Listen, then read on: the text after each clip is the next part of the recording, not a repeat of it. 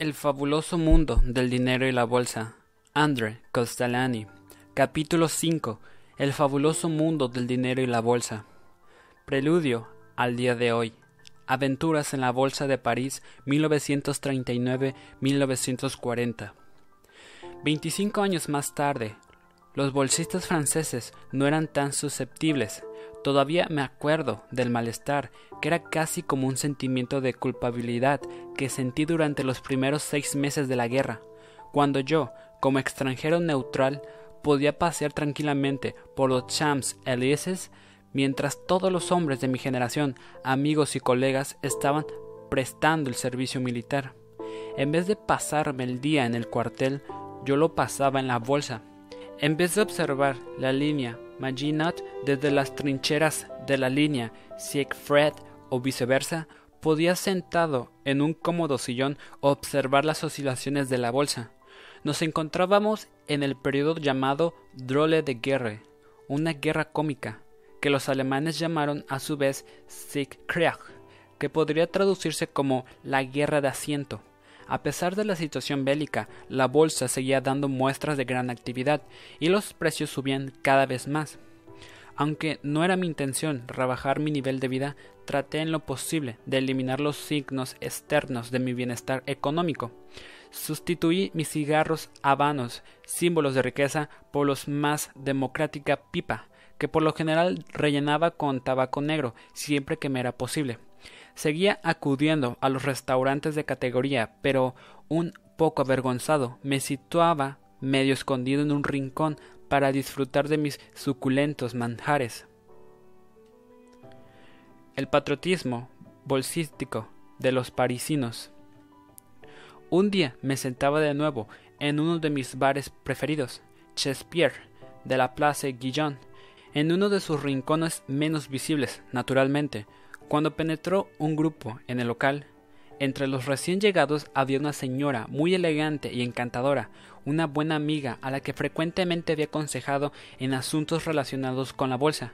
Me asusté en el primer momento, pues sabía cuán gustosa y abundantemente solía hablar aquella señora sobre la bolsa, y una conversación de ese tipo no me resultaba agradable en aquel lugar y circunstancias.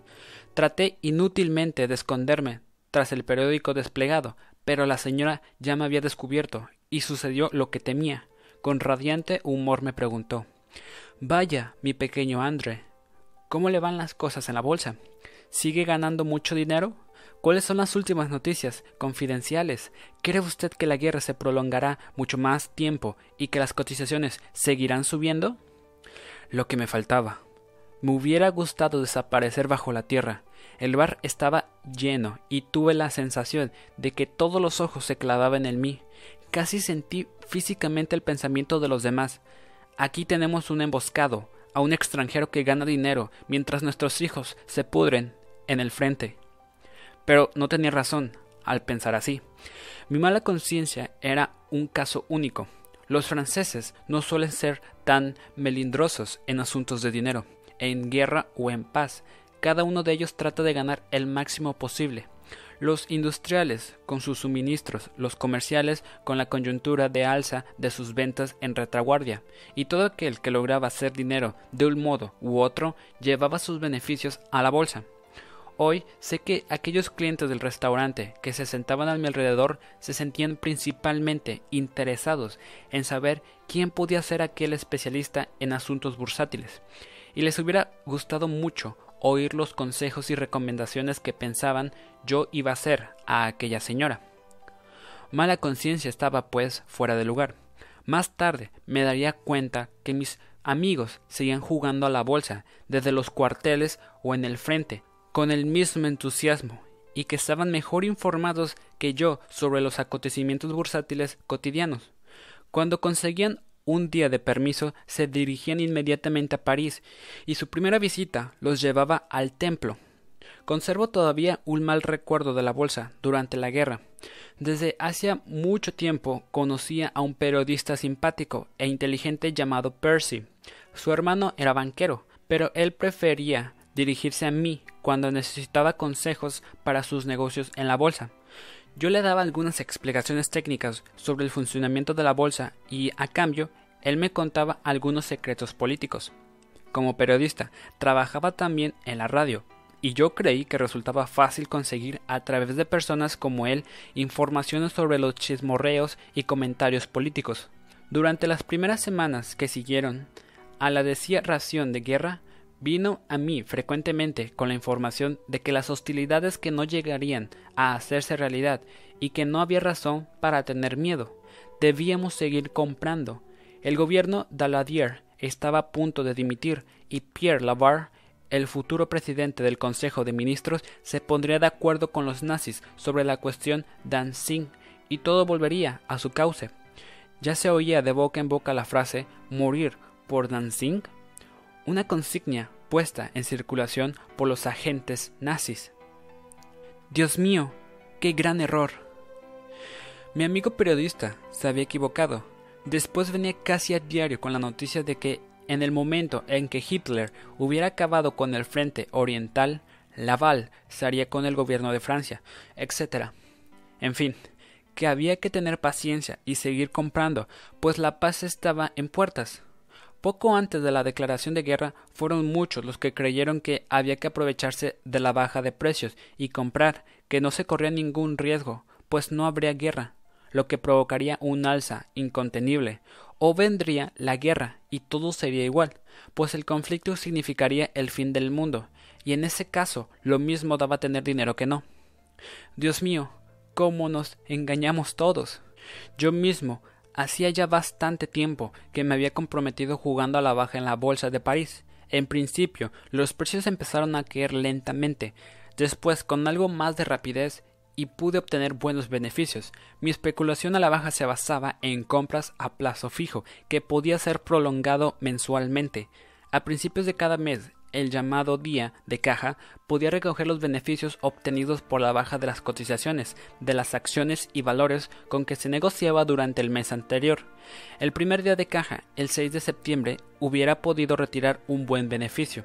Tras el acuerdo Ribbentrop-Belotop del 24 de agosto de 1939 estaba convencido de que la guerra era inevitable. El 6 de septiembre faltaba solo 14 días para ello, pero ese plazo me pareció una eternidad. No perdí los nervios, sino que reflexioné cómo podía poner en orden mis asuntos. Si llegaba la guerra, causaría el derrumbamiento de la bolsa. Esta sería cerrada antes los bancos y los banqueros conseguirían moratorias por parte del gobierno. Consecuentemente, no solo no podría librarme de mis compromisos aplazados, sino que se verían congelados mis depósitos bancarios destinados a asegurar mis operaciones bursátiles. Tomé rápidamente una decisión.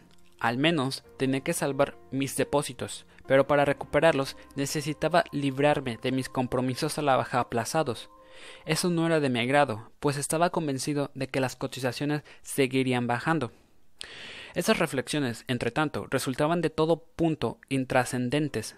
No tenía para mí ningún aliciente seguir recogiendo nuevos beneficios. Estaba convencido de que las bolsas y los bancos serían cerrados, así que sálvese quien pueda. Una vez que liquidé mis compromisos a la baja, transferí mis depósitos a Estados Unidos. Mi padre solía decir hay hombres que hablan inteligentemente, pero actúan como estúpidos, y otros que hablan como tontos, pero actúan de un modo inteligente. En aquella ocasión nosotros nos incluimos entre los últimos. Todo ocurrió de manera distinta a como habíamos esperado. Yo había juzgado equivocadamente los acontecimientos y sin embargo tuve suerte. La guerra estalló, pero la bolsa no fue cerrada, e incluso siguieron los negocios a plazo medio. No hubo moratoria y ni siquiera se estableció el control de divisas. El 6 de septiembre pude recoger mis beneficios en la bolsa y transferirlos a Estados Unidos. Esa fue mi suerte, pues, ¿qué ocurrió después? Las cotizaciones subieron de manera tempestuosa. Todos los que habían comprado y yo, gracias a haber cubierto mis compromisos a la baja, tuvimos una suerte fantástica. También se equivocaron quienes creyeron que el comienzo de la guerra significaría el fin del mundo y que después daría exactamente igual tener dinero o no tenerlo. Precisamente en los meses y años siguientes muchos hombres pudieron salvar sus vidas si tenían dinero, y muchos acabaron su existencia por no tenerlo. El que más había equivocado fue mi amigo el periodista, y de manera imperdonable. Durante semanas y semanas no se cansó de repetir que Daladier dimitiría y sería sustituido por Laval al frente del gobierno, que de inmediato le haría a Hitler propuestas para poner fin a la guerra. Por lo tanto, había que comprar en la bolsa. Polonia ya había sido derrotada y repartida. Después vino la guerra, relámpago, contra Occidente. Holanda fue ocupada, Bélgica se rindió. Llegaron días muy agitados y durante varias semanas no vi a mi amigo. Un día llegó hasta mí en la bolsa, a toda prisa y casi sin respiración. Me apartó a un lado para que nadie pudiera oírnos y murmuró con una sonrisa de suficiencia. Bien, amigo mío, ahora es usted quien tiene que aconsejarme. Dígame qué debo comprar rápidamente para que yo también me aproveche de una futura e inevitable alza. Para mí fue el fin de un mundo. Estaba muy excitado. ¿Es que ha muerto Hitler? le pregunté. Nada de eso, todo lo contrario. Los nazis están a 30 kilómetros de París y en dos días habrán llegado. La guerra ha terminado prácticamente. Las cotizaciones subirán a las nubes. ¿Qué se puede comprar? ¿Qué podía responderle? Para mí, aquello significaba el fin del mundo. Los empleados de la bolsa iban de un lado a otro, como si todo estuviera en orden, como si no ocurriera nada. Pero yo sabía que dos días más tarde los nazis y el Gestapo estarían en París. Me sentí como si me hubieran golpeado la cabeza con un pesado martillo, y todo comenzaba a darme vueltas. Mi amigo insistía, tratando de saber qué valores debía comprar. Para él las cosas iban de mejor modo. Hitler estaba al llegar, con todo lo que eso significaba. Solo las ideas de mi amigo eran muy diferentes de las mías. Incluso si hubiera querido responderle, no hubiera podido hacerlo. Sentí una terrible opresión en el pecho. Dejé rápidamente la bolsa, tomé un taxi y me dirigí a casa. Miré a mi alrededor y acaricié, como despedida, aquellos objetos que me eran más queridos y que tenía que dejar allí.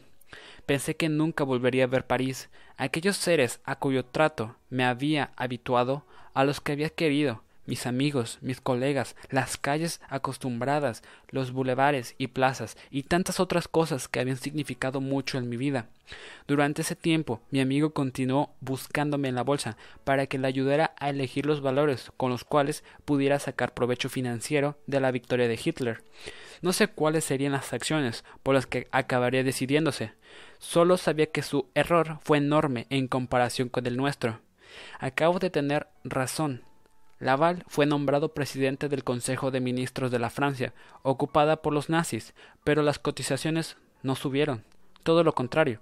Entonces, sí que la bolsa fue cerrada, y las acciones y valores resultaron invendibles durante mucho tiempo. Después, cuando empezó a desarrollarse un reducido mercado para ellos, los francos que podían obtenerse habían perdido todo su valor. El gran error de mi amigo consistió en unir su suerte a la de los nazis. Después de la guerra, cuando regresé a París, quise informarme de lo que había sido de él, y supe que fue condenado a diez años de presidio por colaboracionista. Mi padre tuvo razón. Hay hombres que hablan inteligentemente y actúan como estúpidos. Esta historia la escribí ya antes y del mismo modo en Francia, pero me fue rechazada por el editor nubes de tormenta sobre el fabuloso mundo. Histeria 1. Inflación.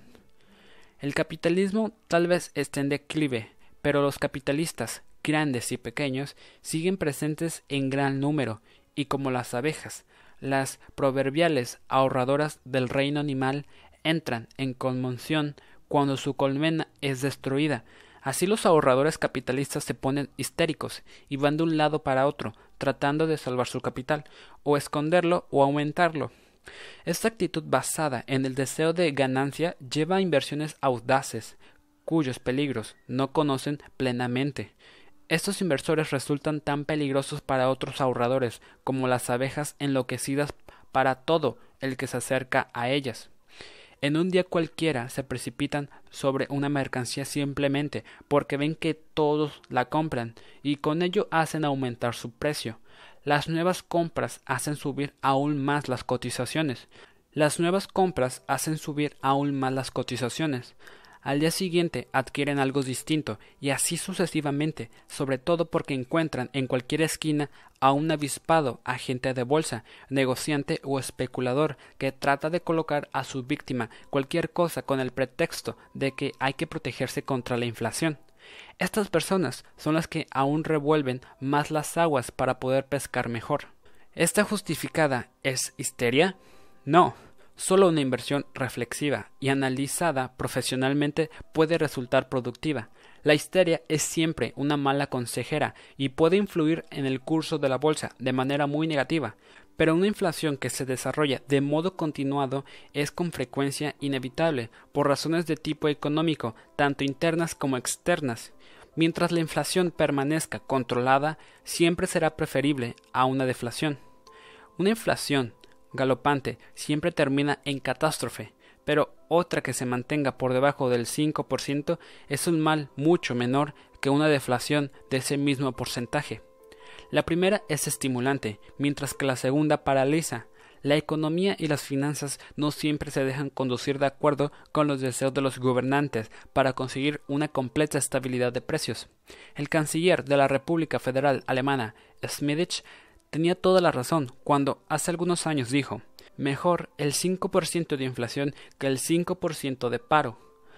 La inflación con tendencia a crecer tiene que ser cortada de modo radical en el momento adecuado, aun cuando exija sacrificios. Con la inflación ocurre como con un baño tibio.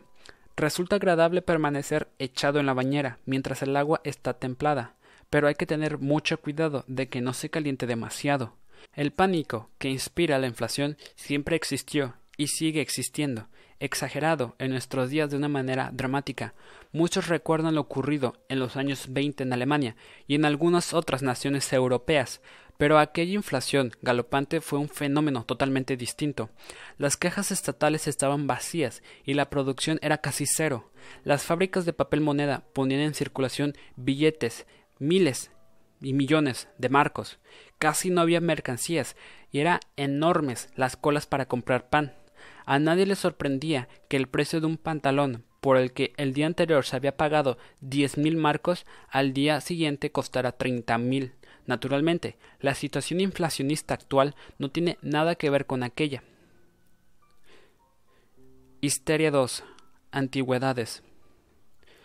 En la actualidad, el público que presupone la existencia del peligro de inflación no se lanza a la compra de bienes de consumo ni de alimentos que pueden ser adquiridos en la actualidad y calidad deseadas, sino que busca antigüedades y obras de arte. En estos tiempos, la gente paga cualquier precio que se le pida por objetos artísticos, lámparas antiguas, molinillos de café o viejos sifones del siglo pasado, impulsada por la idea de que son antiguos y que cada vez se van haciendo más caros. En las colecciones de piezas raras y obras de arte solo pueden considerarse adecuadas las inversiones motivadas por la afición, pero no por intereses meramente financieros.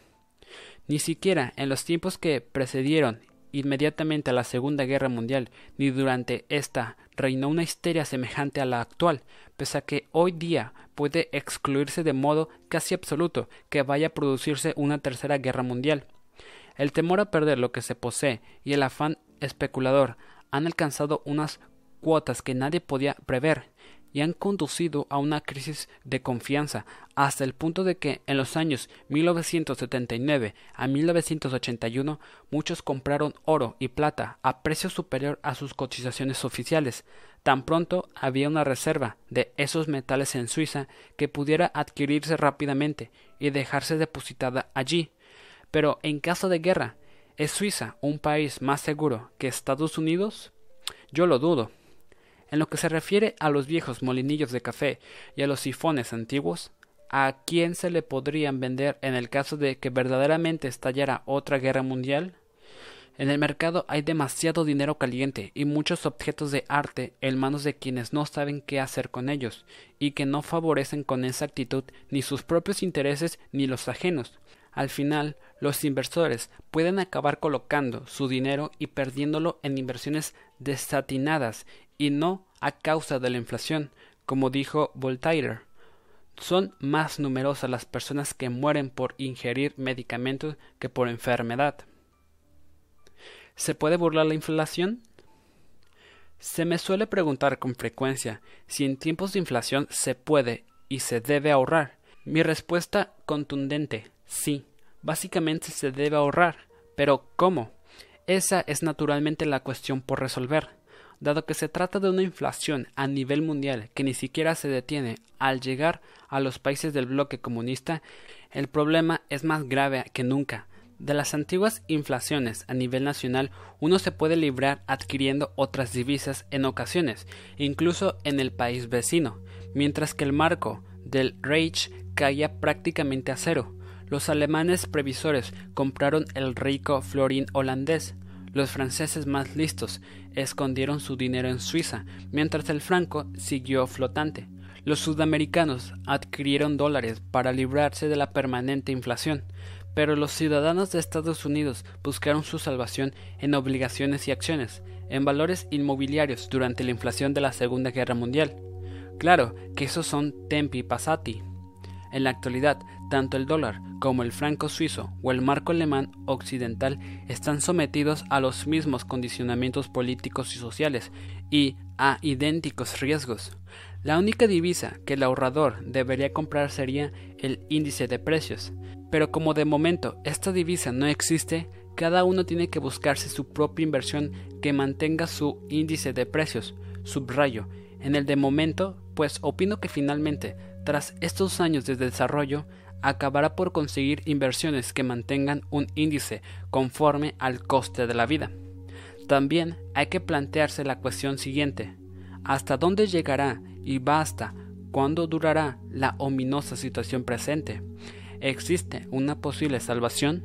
¿De dónde nos llegará? La inflación tiene bases estadísticas, políticas y psicológicas. Las tres están en relación mutua y constituyen un círculo vicioso. Las razones estadísticas puedo expresarlas de la manera más adecuada tomando prestada una frase de un escritor húngaro de hace más de 100 años.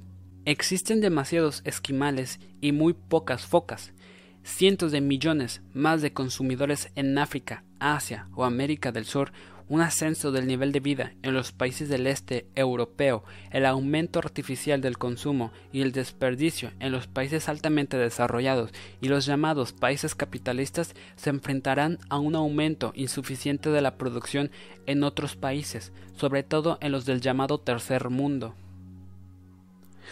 Inflación. El precio de la democracia. Esas discrepancias se irán haciendo cada vez mayores a consecuencia de la emancipación de los pueblos.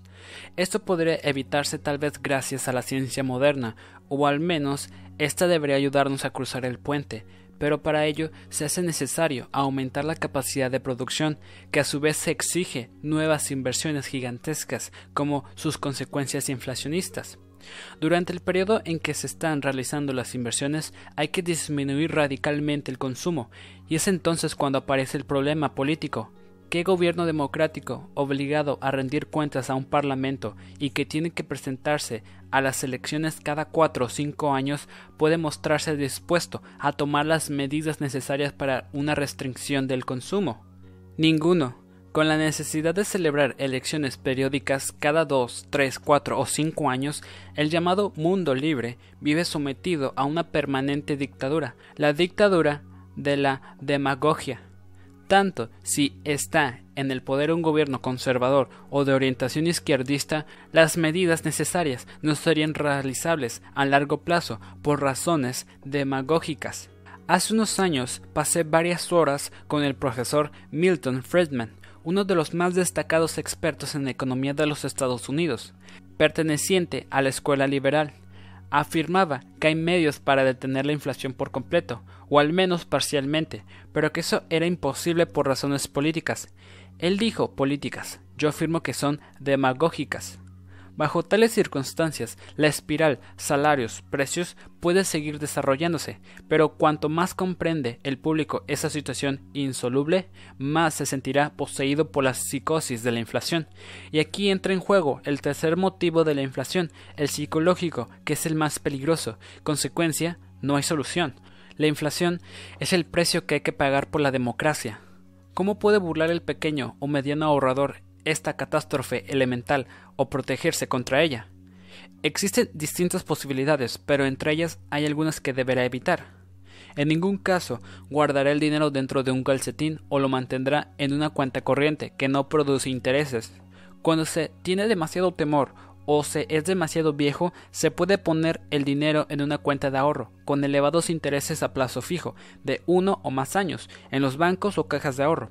Esos altos intereses, sin embargo, en ocasiones no son más que una engañosa ilusión, pues tras pagar los impuestos, los que se acaba cobrando queda por debajo del crecimiento de la inflación, es decir, que el dinero va prácticamente disminuyendo.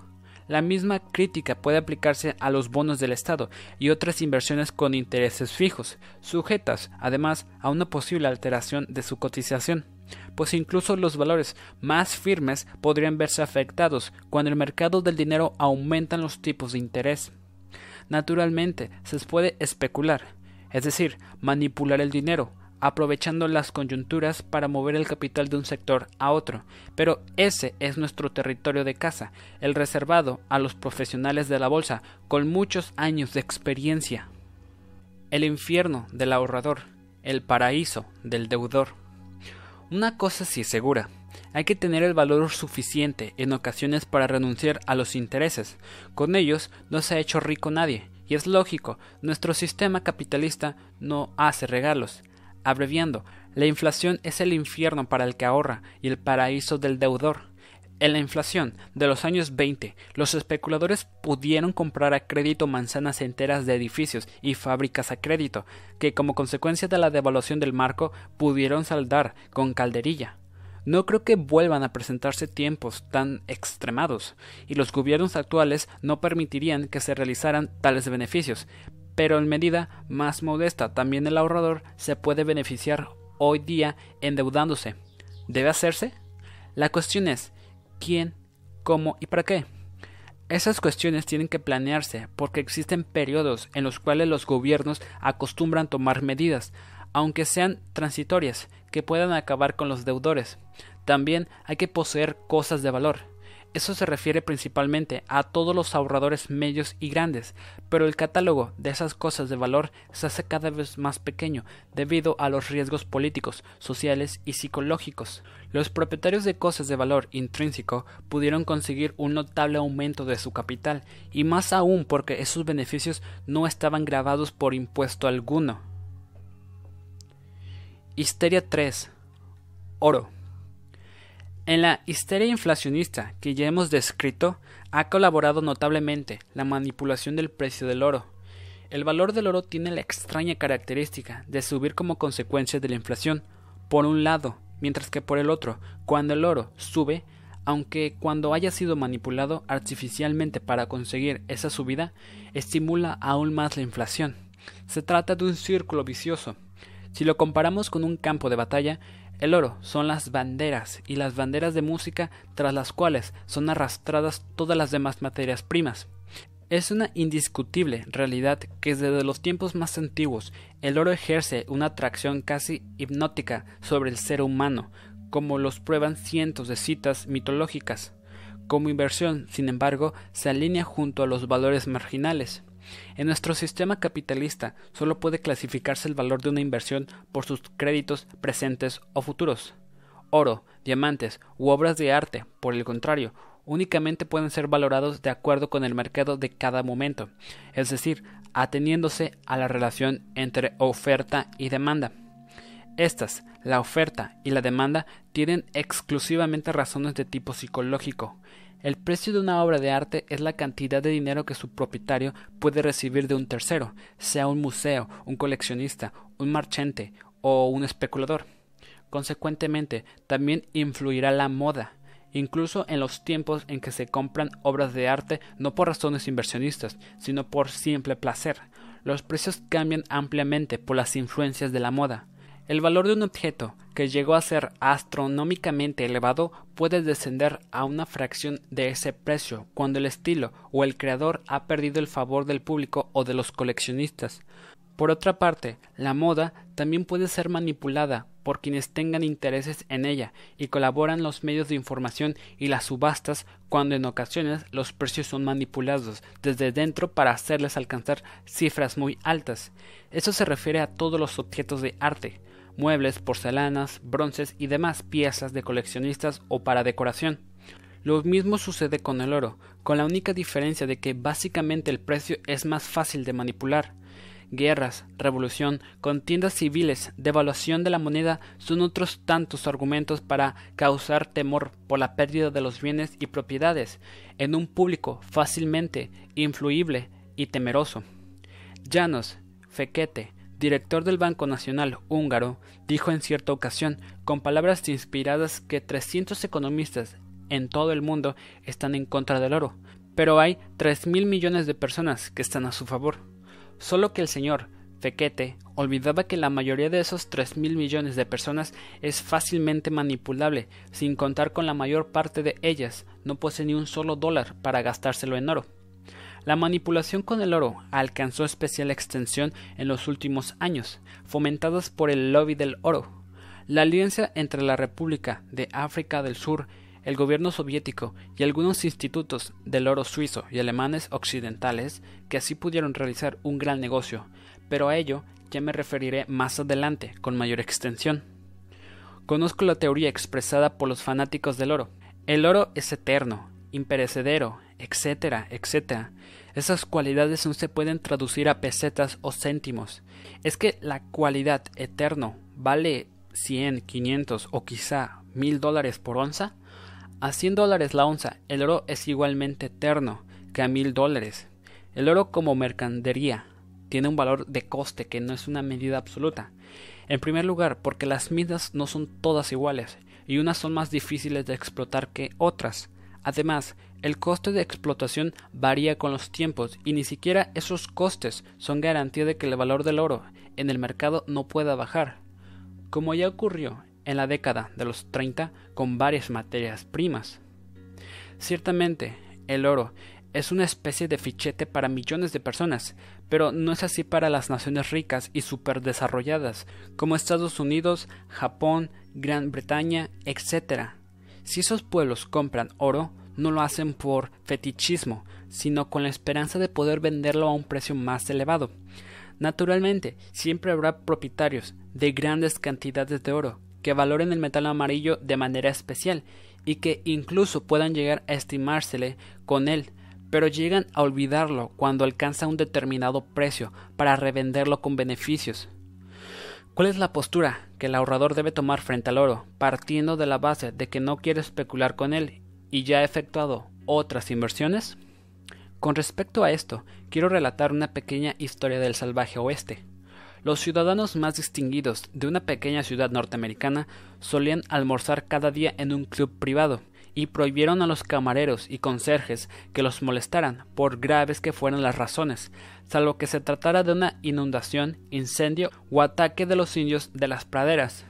Además, se habían prevenido bien para estos casos, y en una caja acorazada o en otras partes guardaban sus monedas de oro e incluso ligontes de ese metal.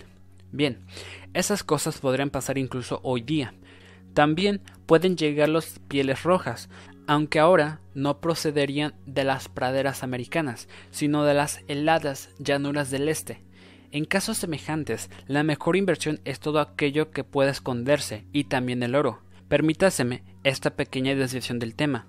Volviendo al asunto, en serio, hay que aceptar naturalmente que el oro, en determinadas circunstancias y en cantidad limitada de manera transitoria y provisional, puede ser una buena inversión. Ideas sobre el patrón oro. Otra cosa muy distinta, sin embargo, es la caída de una divisa por causa del oro, el llamado sistema del patrón oro.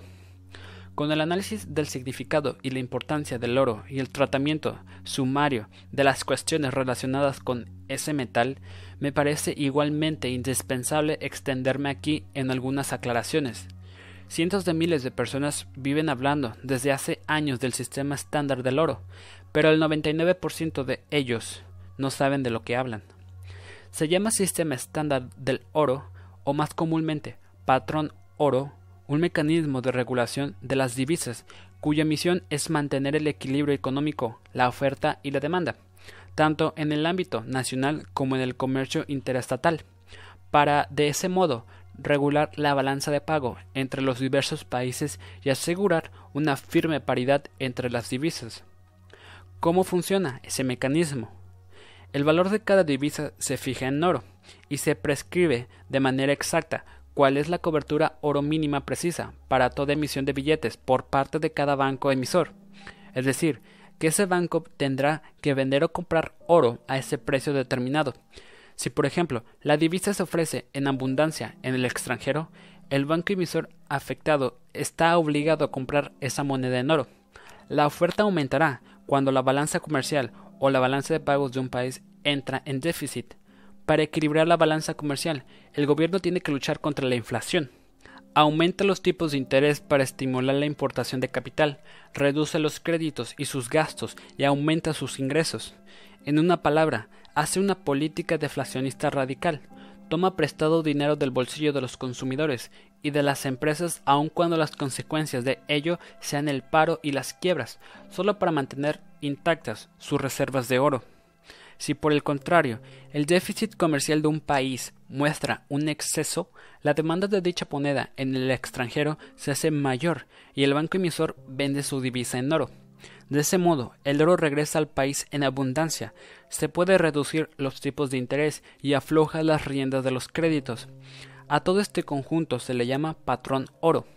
Y con este avispado sistema se quiere poner orden en las finanzas estatales, si es que alguien se lo cree como se diría entre la gente corriente.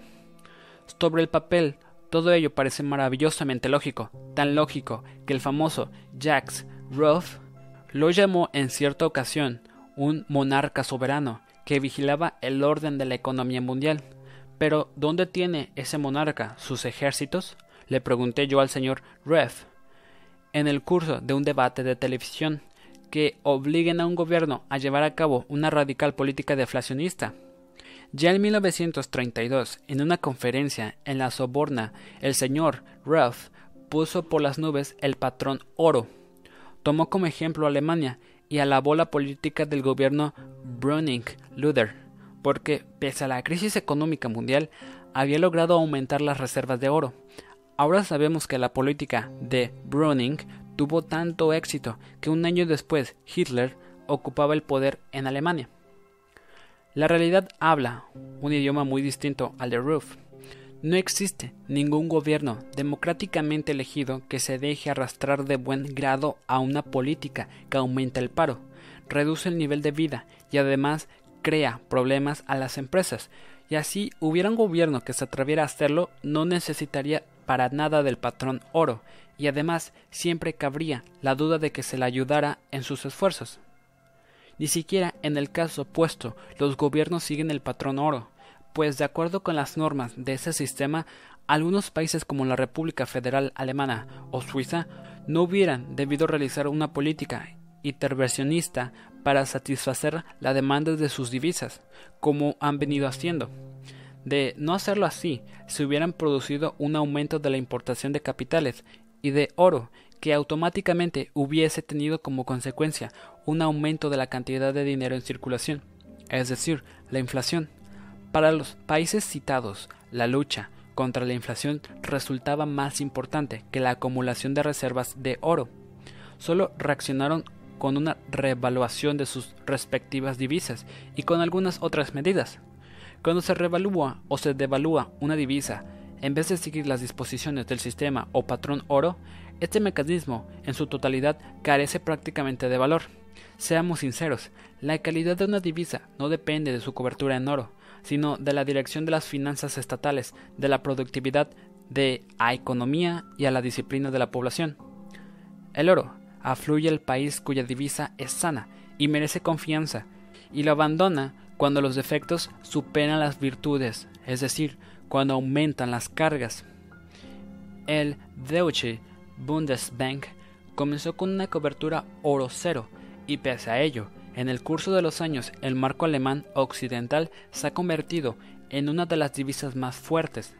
La Banque de France, por el contrario, tenía en 1968 gigantescas reservas de oro acumuladas por De Gaulle, que se fundieron totalmente en el transcurso de dos semanas durante la crisis política de la época. Dejando a un lado todo lo expuesto, resulta imposible, por razones prácticas, regresar al patrón oro.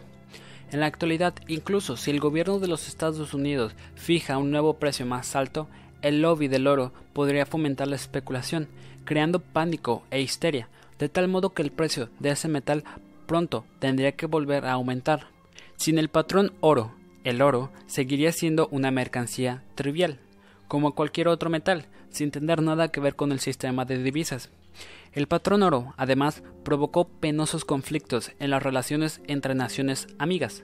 Como diría en cierta ocasión Otto von Bismarck, pese a no ser un experto en economía política, las reservas de oro son más como una manta que cubre a dos que duermen juntos y cada uno de ellos trata de envolverse en ella. La definición del oro, hecha por Radri, Radinath Tagore citada por mí en otra ocasión, es desde luego más poética que la frase de Otto von Bismarck, pero esta última es más sencilla, realista y acertada. Con el oro, pues hay que ir con cuidado.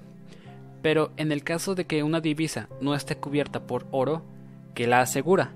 De ello hablaré con más detalle en el capítulo próximo, que se basa en las reflexiones que aquí he expuesto.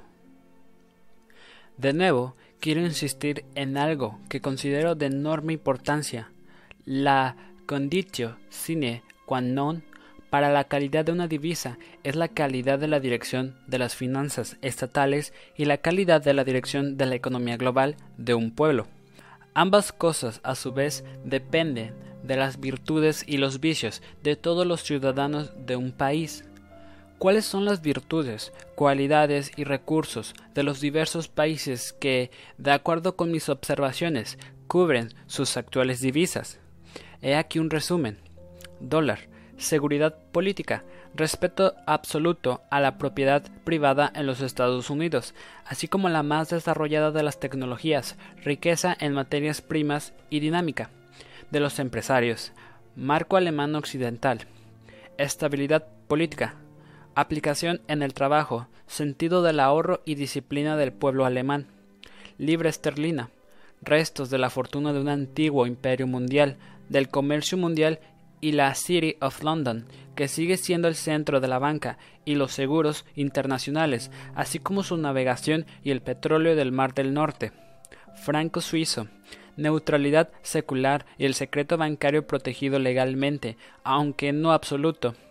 Franco francés, Inversiones internacionales en aumento desde hace lustros, el gusto y el estilo de vida a la francesa, así como la capacidad inventiva de los franceses. Los franceses no tienen petróleo, pero tienen ideas. Yen, robotización de la industria y modestia de los trabajadores. Lira, iglesias, museos y palaci. Roma, Venecia, Florencia.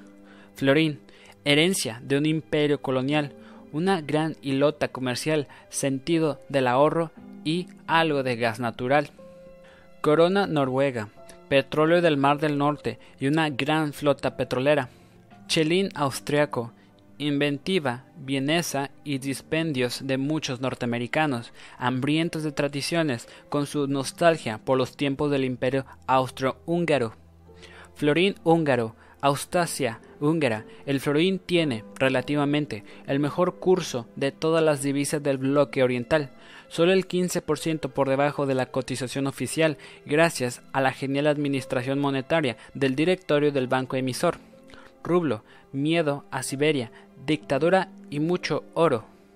Libra israelí, donativos de la diáspora. Resumiendo, Es el conjunto de las cualidades, virtudes y condiciones de un país las que determinan la categoría de su divisa. Si las virtudes se consolidan, la divisa aumenta de valor. Si ceden, la divisa pierde importancia.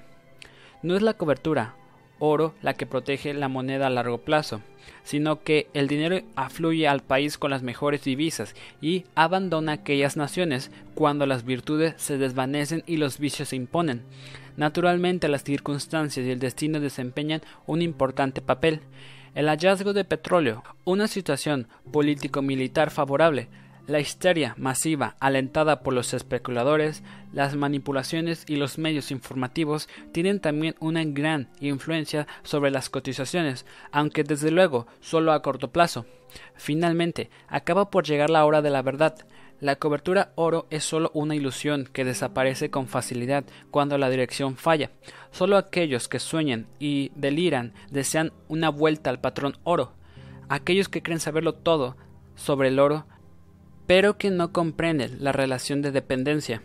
La idea de que la cobertura en oro determina el valor de una divisa la considero un desatino, que para mí significa un auténtico test para determinar el buen sentido de cualquier economista o especialista según hable en favor o en contra. Especulaciones para la protección de la fortuna. Hoy día sabemos que quienes no especulan o que al menos no colocan su dinero en inversiones con cierta fantasía acabarán en dique seco. Un determinado tipo de especulación no me estoy refiriendo al juego, es una protección de la fortuna, incluso cuando para ellos no se pretendan créditos, y el que no especula está en peligro de que su cuenta corriente se le funda entre las manos. La historia de la pasada década es rica en ejemplos que nos provienen familias eternas se encontraron sin nada de la noche a la mañana, pues los más seguros ingresos se hicieron humo. Millones de refugiados tuvieron que empezar una nueva vida en el extranjero y se encontraron frente al problema de si en su nuevo país podrían disponer de los necesarios medios para intentarla. La guerra y las ocupaciones militares, la extensión del comunismo y las nacionalizaciones han barrido para siempre capitales por valor de muchos miles de millones. No existe protección absoluta contra ello, pero al menos se puede intentar hacer frente al peligro mediante la distribución de los riesgos. Para ello se necesitan conocimientos profesionales y una buena cantidad de experiencia, no existe una ciencia teórica de la inversión del dinero que pueda aprenderse sin ayuda de la experiencia. El arte de aumentar una fortuna. Un ciudadano orientado de manera progresista debe tener en la actualidad al menos un mínimo de conocimiento sobre las circunstancias financieras y acerca de la bolsa, en una palabra, sobre la especulación, exactamente igual que se educa a nuestras abuelas en las virtudes hogareñas cuando todavía eran muchachas. Ese conocimiento no es nuevo. Hace ya más, nada menos que 2300 años, Genofonte dijo que no bastaba con mantenerse sano y conservar las fuerzas para la guerra, sino que el arte y la capacidad de aumentar la fortuna merecían igualmente respeto y admiración. La forma como cada uno invierte su dinero es, naturalmente, asunto personal. Cada ahorrador tiene sus propios problemas y no hay dos situaciones iguales. De acuerdo con sus conceptos y forma de pensar, cada uno elegirá una u otra forma de inversión. A un soltero que quiera disfrutar de su capital no le aconsejaría las mismas inversiones que el padre de familia que piensa en la educación y en el futuro de sus hijos. En el caso de que se trate de un comerciante, hay que pensar también que en todo momento necesitará disponer de capital en efectivo. Algo distinto ocurre con un abogado o un médico que puede colocar a largo plazo sus reservas. Si uno fuera el consejero de finanzas de un trotamundos, podría ocurrir que se pasara varios meses sin entrar en contacto con él. Por el contrario, el hombre que visita a diario la bolsa está enterado de las últimas evoluciones y se puede contactar con él en cualquier momento para cambiar impresiones y tomar las iniciativas más pernitentes. Antes de ofrecer consejo al ahorrador, hay que saber exactamente cuál es el capital de que dispone. ¿Posee solo objetos de valor o tiene liquidez? Hablando gráficamente, el consejero de finanzas se encuentra más o menos en la situación del médico de cabecera que envía a su paciente al especialista. en este caso, a un especialista en acciones y valores bursátiles, o en bienes inmuebles o en cualquier otro sistema de inversión. La edad, profesión, estado de salud, carácter, temperamento, situación familiar, incluso los malos hábitos y los hobbies del ahorrador tienen que ser conocidos por un consejero para poderle recomendar una actuación correcta en asuntos de dinero. En la práctica, hay que entender que los problemas de los impuestos sobre la renta y la herencia desempeñan un papel especialmente importante. A este respecto se cuenta en Francia una historia, al mismo tiempo divertida y macabra, que tuvo lugar en torno a la llamada tiapinae, un valor excluido de todo tipo de impuesto sobre la herencia. Allí donde una anciana estaba en su lecho de muerte, su capital era invertido inmediatamente en la renta Pinay, si crees que pronto vas a morir, la renta Pinay debes conseguir, decía el proverbio, al que se ha dado forma de verso para algunos de mis amigos. Cuando en un día cualquiera las inversiones en renta Pinay aumentaban rápidamente, podía tenerse la seguridad de que en algún lugar un millonario estaba a punto de morir. Hay que analizar los diversos factores y al mismo tiempo situarlos en el marco de los acontecimientos mundiales. La evolución de la política interior y exterior y la situación económica financiera y fiscal tienen que seguirse con atención. Solo cuando se conocen bien esos datos puede decirse que se es un especulador en el verdadero sentido de la palabra. Yo diría que la especulación se inicia con el instinto de mantener el poder adquisitivo de nuestros bienes de fortuna. Entre esa intención y la pasión que nos impulsa a querer conseguir una fortuna aún mayor solo extiende una diferencia de grado. El apetito viene comiendo, no les volens. En la actualidad todo el mundo se convierte en especulador. Se puede llegar a hacerlo, movido por la satisfacción de la ganancia material, pero también por el deporte de querer ver cómo se hace realidad un pronóstico razonado que nació de un sano entendimiento humano. Muchos agentes de bolsa y banqueros difieren en su juicio sobre valores, dividendos, en especulaciones y de inversión. Yo considero que esa diferencia es superficial y fundamentalmente falsa. La diferencia no radica en la calidad de los valores en los que se invierte, sino en la cantidad de que en ellos se invierte. Cuando un gran capitalista se hace con una acción de una mina o de unos yacimientos petrolíferos relativamente dudosa, comprándola por poco dinero, eso no es una especulación, sino una inversión con riesgo calculado. Pero cuando un hombre de la calle adquiere los valores más sólidos, pero invierte en ellos una cantidad mayor de los que dispone, es decir, que compra a crédito, se precipita en una audaz especulación. Hay que tener siempre a la vista el hecho de que la diferencia entre especulación e inversión no es más que un asunto de proporción cuyos límites son borrosos. Una correcta inversión es una buena especulación y una especulación con éxito es una buena inversión.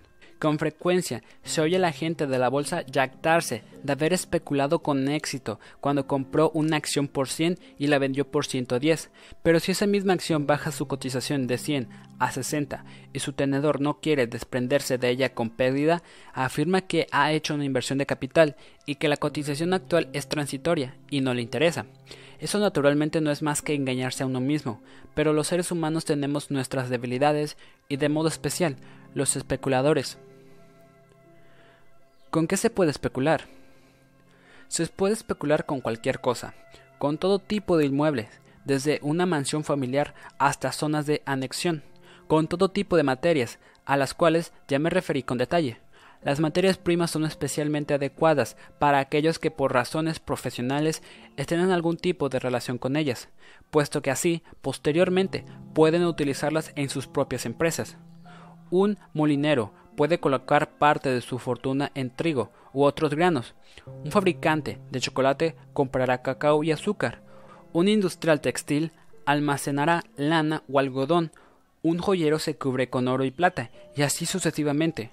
Yo conocí a un fabricante de pelucas francés que durante la inflación en su país compraba cabello femenino para protegerse de la pérdida de poder adquisitivo de su dinero. El mundo del ahorro se parece a una democracia bipartidista.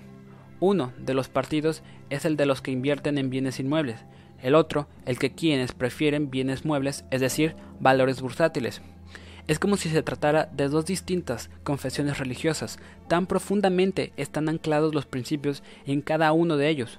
Uno y otro partido exponen buenos argumentos en favor de sus respectivas teorías, pero raramente hablan de las desventajas de ambas formas de inversión. Valores de inversión, acciones inmuebles. Una de las desventajas de la inversión en acciones es que el inversor tiene que vigilar diariamente la cotización de sus acciones y que, para su gran desgracia, así lo hace. Aun cuando no quiera ver las cotizaciones, la prensa diaria lo conduce a ella, pues le pone las cotizaciones frente a los ojos. Eso sin necesidad de recordar que, en caso de una fuerte caída de la bolsa, los propios titulares le hablarán de ello. De ese modo, quiéralo o no, el inversor hace balance a diario, y eso la arrastra a tomar decisiones irreflexivas. En la inversión en inmuebles, esa tensión no existe. No hay cotizaciones diarias visibles que juegan con los nervios, como con las cuerdas de un arpa. Sin embargo, el valor de una casa o de un terreno está sometido en el transcurrir del tiempo a grandes cambios. La principal ventaja de la inversión en acciones, obligaciones, etc. es su absoluta liquidez. Las acciones suben o bajan, pero cada día llegan a la bolsa y allí pueden ser convertidas de nuevo en dinero. Para desprenderse de un valor inmobiliario a veces hay que tener mucha paciencia. El accionista puede disminuir su riesgo con cantidades pequeñas, puede distribuir sus inversiones internacionalmente y también por ramas. Con la inversión inmobiliaria, esto solo es posible si se disponen de grandes sumas. El riesgo político es relativamente grande con la inversión inmobiliaria, pues entre los electores abundan más los inquilinos que los caseros, ¿Qué gobierno no apoyará a los inquilinos, aunque sea a costa de enfadar a los caseros? En todos los países del mundo existe una protección del inquilino bastante popular que viene pesando gravemente desde hace años sobre el mercado de bienes inmuebles. Es cierto que en los años pasados los accionistas se han visto desplumados, algunas veces, mientras que los propietarios de bienes inmuebles se pudieron aprovechar grandemente del aumento continuado de los precios. Pero eso solo no es una garantía de que en el futuro las cosas sigan así. Con frecuencia, en los pasados 50 años, muchos especuladores en valores inmuebles han perdido hasta la camisa en Estados Unidos, Francia, España y horrible dictú, incluso en Suiza. En Alemania reinó en las décadas de los 50 y los 60 y al comienzo de los 70 un extraordinario boom inmobiliario. Las cosas no tienen por qué seguir siempre así. Sin embargo, estoy convencido de que para el pequeño inversor el primer mandamiento es la compra de su propia vivienda. Con ello, sus primeros ahorros habrán sido invertidos a salvo de la inflación.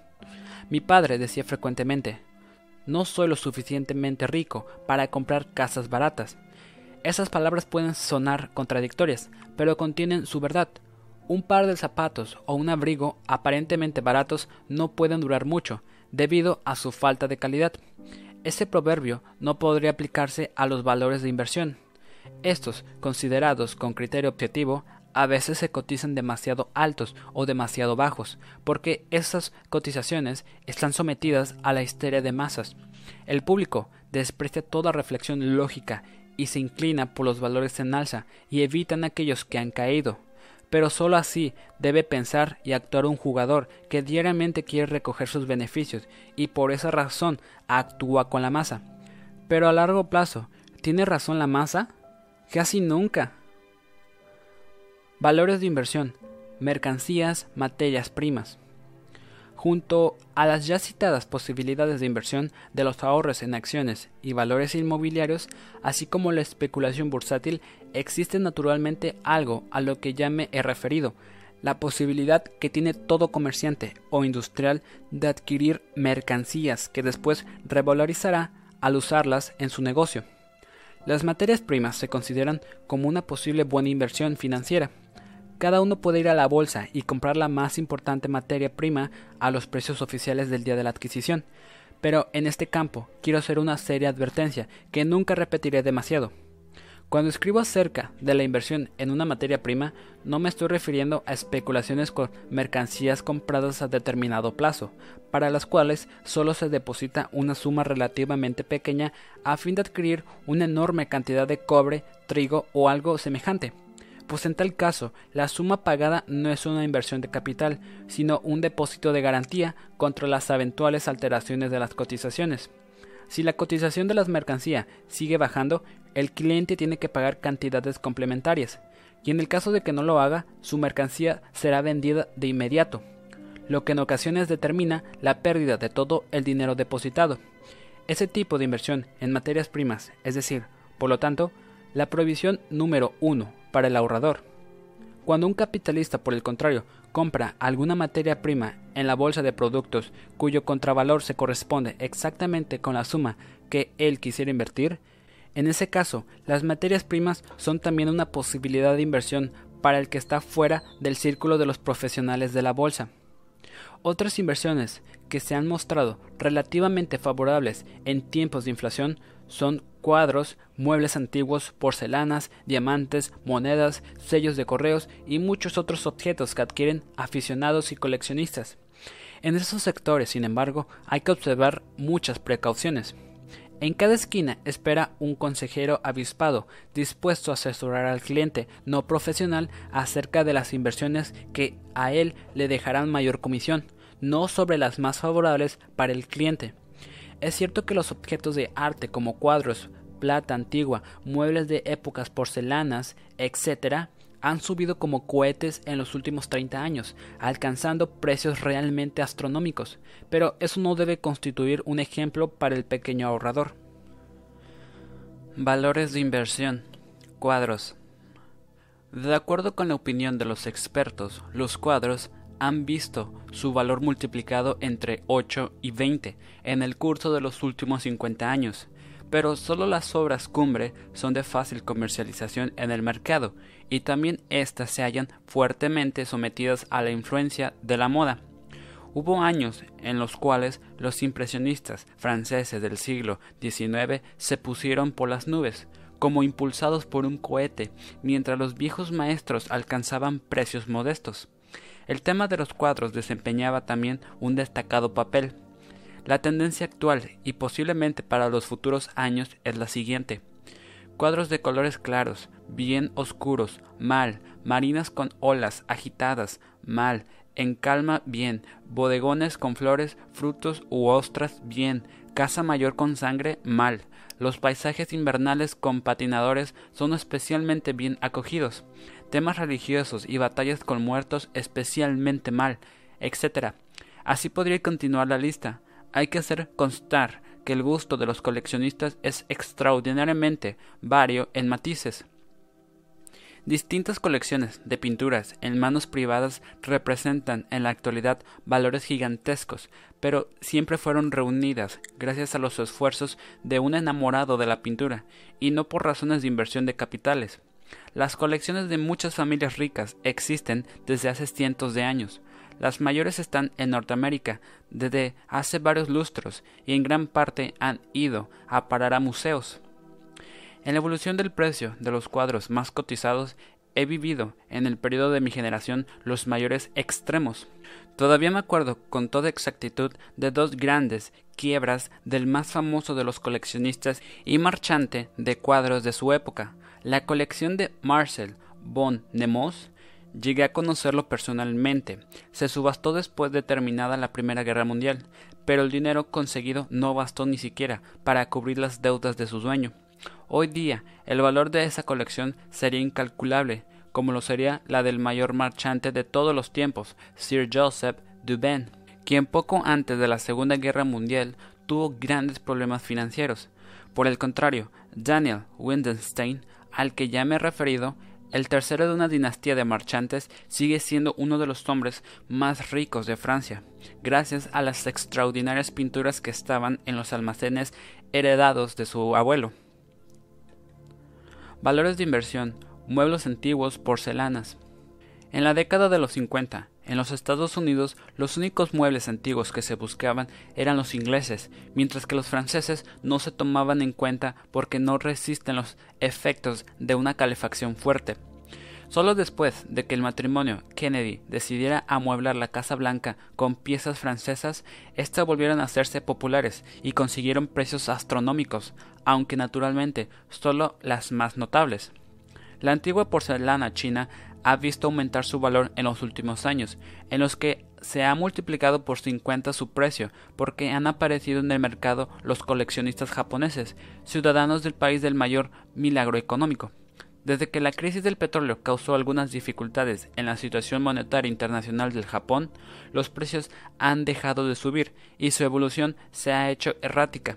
También las consecuencias de la situación provocada por la crisis del petróleo ha determinado grandes desplazamientos en otros valores, mientras los árabes ríen, a muchos les toca llorar.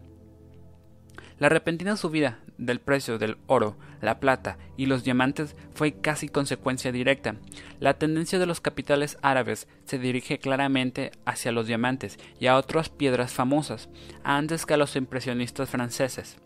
Los mayores joyeros europeos han sido ya visitados por representantes de clientes de Arabia Saudí y Kuwait, que les han pedido colecciones de sus mejores joyas. Es de todos conocido que los jeques del petróleo también buscan los tapices orientales auténticos y otros objetos de arte, así como las reliquias islámicas, pero en un periodo de altos tipos de interés y como consecuencia de la lucha contra la inflación, esos valores han sufrido pérdidas radicales valores de inversión, joyas y diamantes. También las joyas son sometidas fuertemente a los movimientos de la moda. Las perlas auténticas, que hace solo 50 años se consideraban especialmente valiosas y eran muy solicitadas, han sufrido una auténtica devaluación en el curso de los lustros pasados, debido en gran parte a la competencia de las perlas cultivadas japonesas. He conocido a muchos emigrantes de los países socialistas que lograron llevarse sus joyas familiares que consideraban una pequeña fortuna, pero una vez en Occidente, con gran desengaño de su parte, comprobaron que solo conseguían con su venta una fracción de lo que habían calculado. Desde hace unos pocos años, los diamantes han vuelto a recuperar su popularidad. Hasta 1968 los precios subieron muy lentamente y después, durante la crisis monetaria internacional, subieron un 50%, para explosionar literalmente en la década de los 70, duplicando su valor y aún más. Al principio, las piedras de más tamaño fueron las más caras, pero en la actualidad las más buscadas son las de tamaño de 3 a 4 quilates. La razón es que el 91% de las esposas norteamericanas y el 19% de las japonesas llevan hoy día un anillo de diamantes. Desde hace muchos años los precios son controlados por la sociedad de Verse. El mercado considerado de modo global reacciona siempre de modo extremadamente sensible frente a los altos tipos de interés y, en conjunto, ante la política monetaria, de modo que siempre resulta muy difícil conseguir una evolución unitaria de los precios. Las dificultades han aumentado porque desde 1981 la sociedad de Beurs ya no está en condiciones de dirigir el mercado y controlar los precios.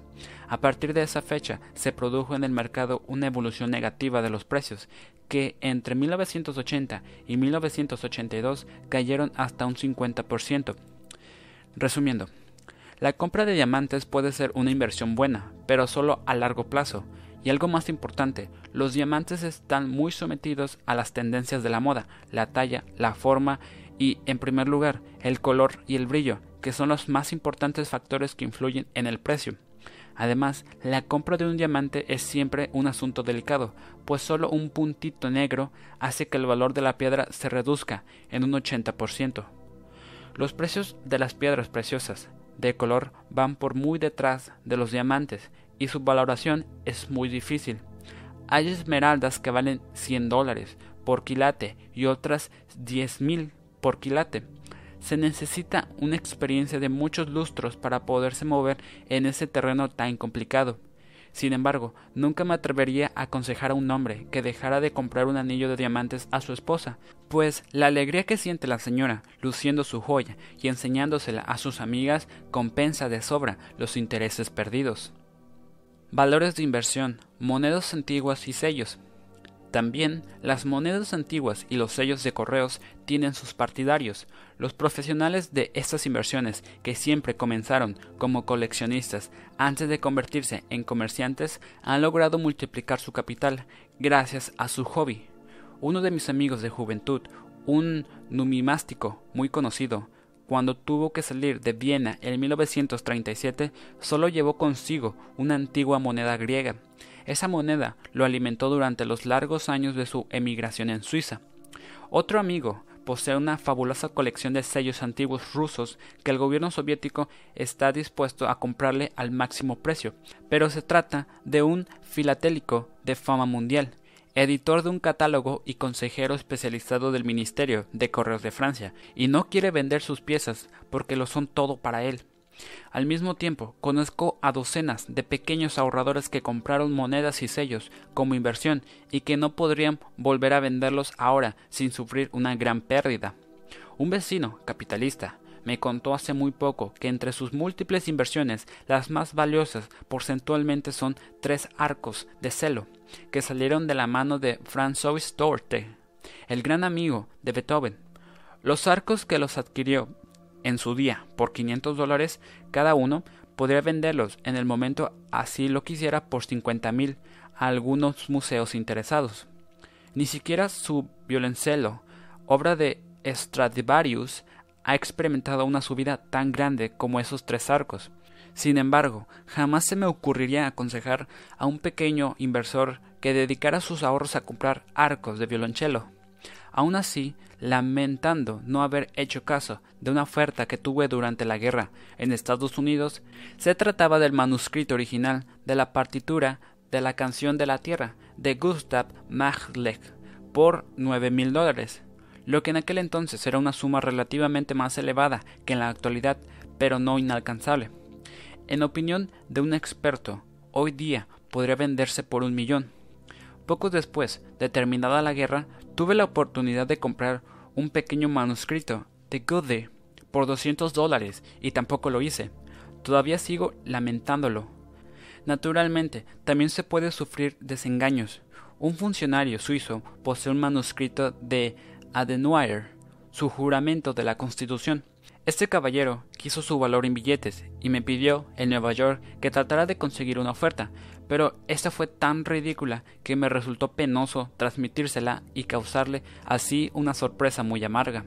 Todos estos artículos son adecuados para los aficionados a ellos y en ningún caso los recomendaría como inversión generalizada, pese a sus aparentes ventajas, como la excepción de impuestos, su movilidad, etc. Casi siempre los más espectaculares de las subastas afectan solo a aquellas obras cuyos dueños la compraron como hobby y no como inversión propiamente dicha. Para terminar, un buen consejo.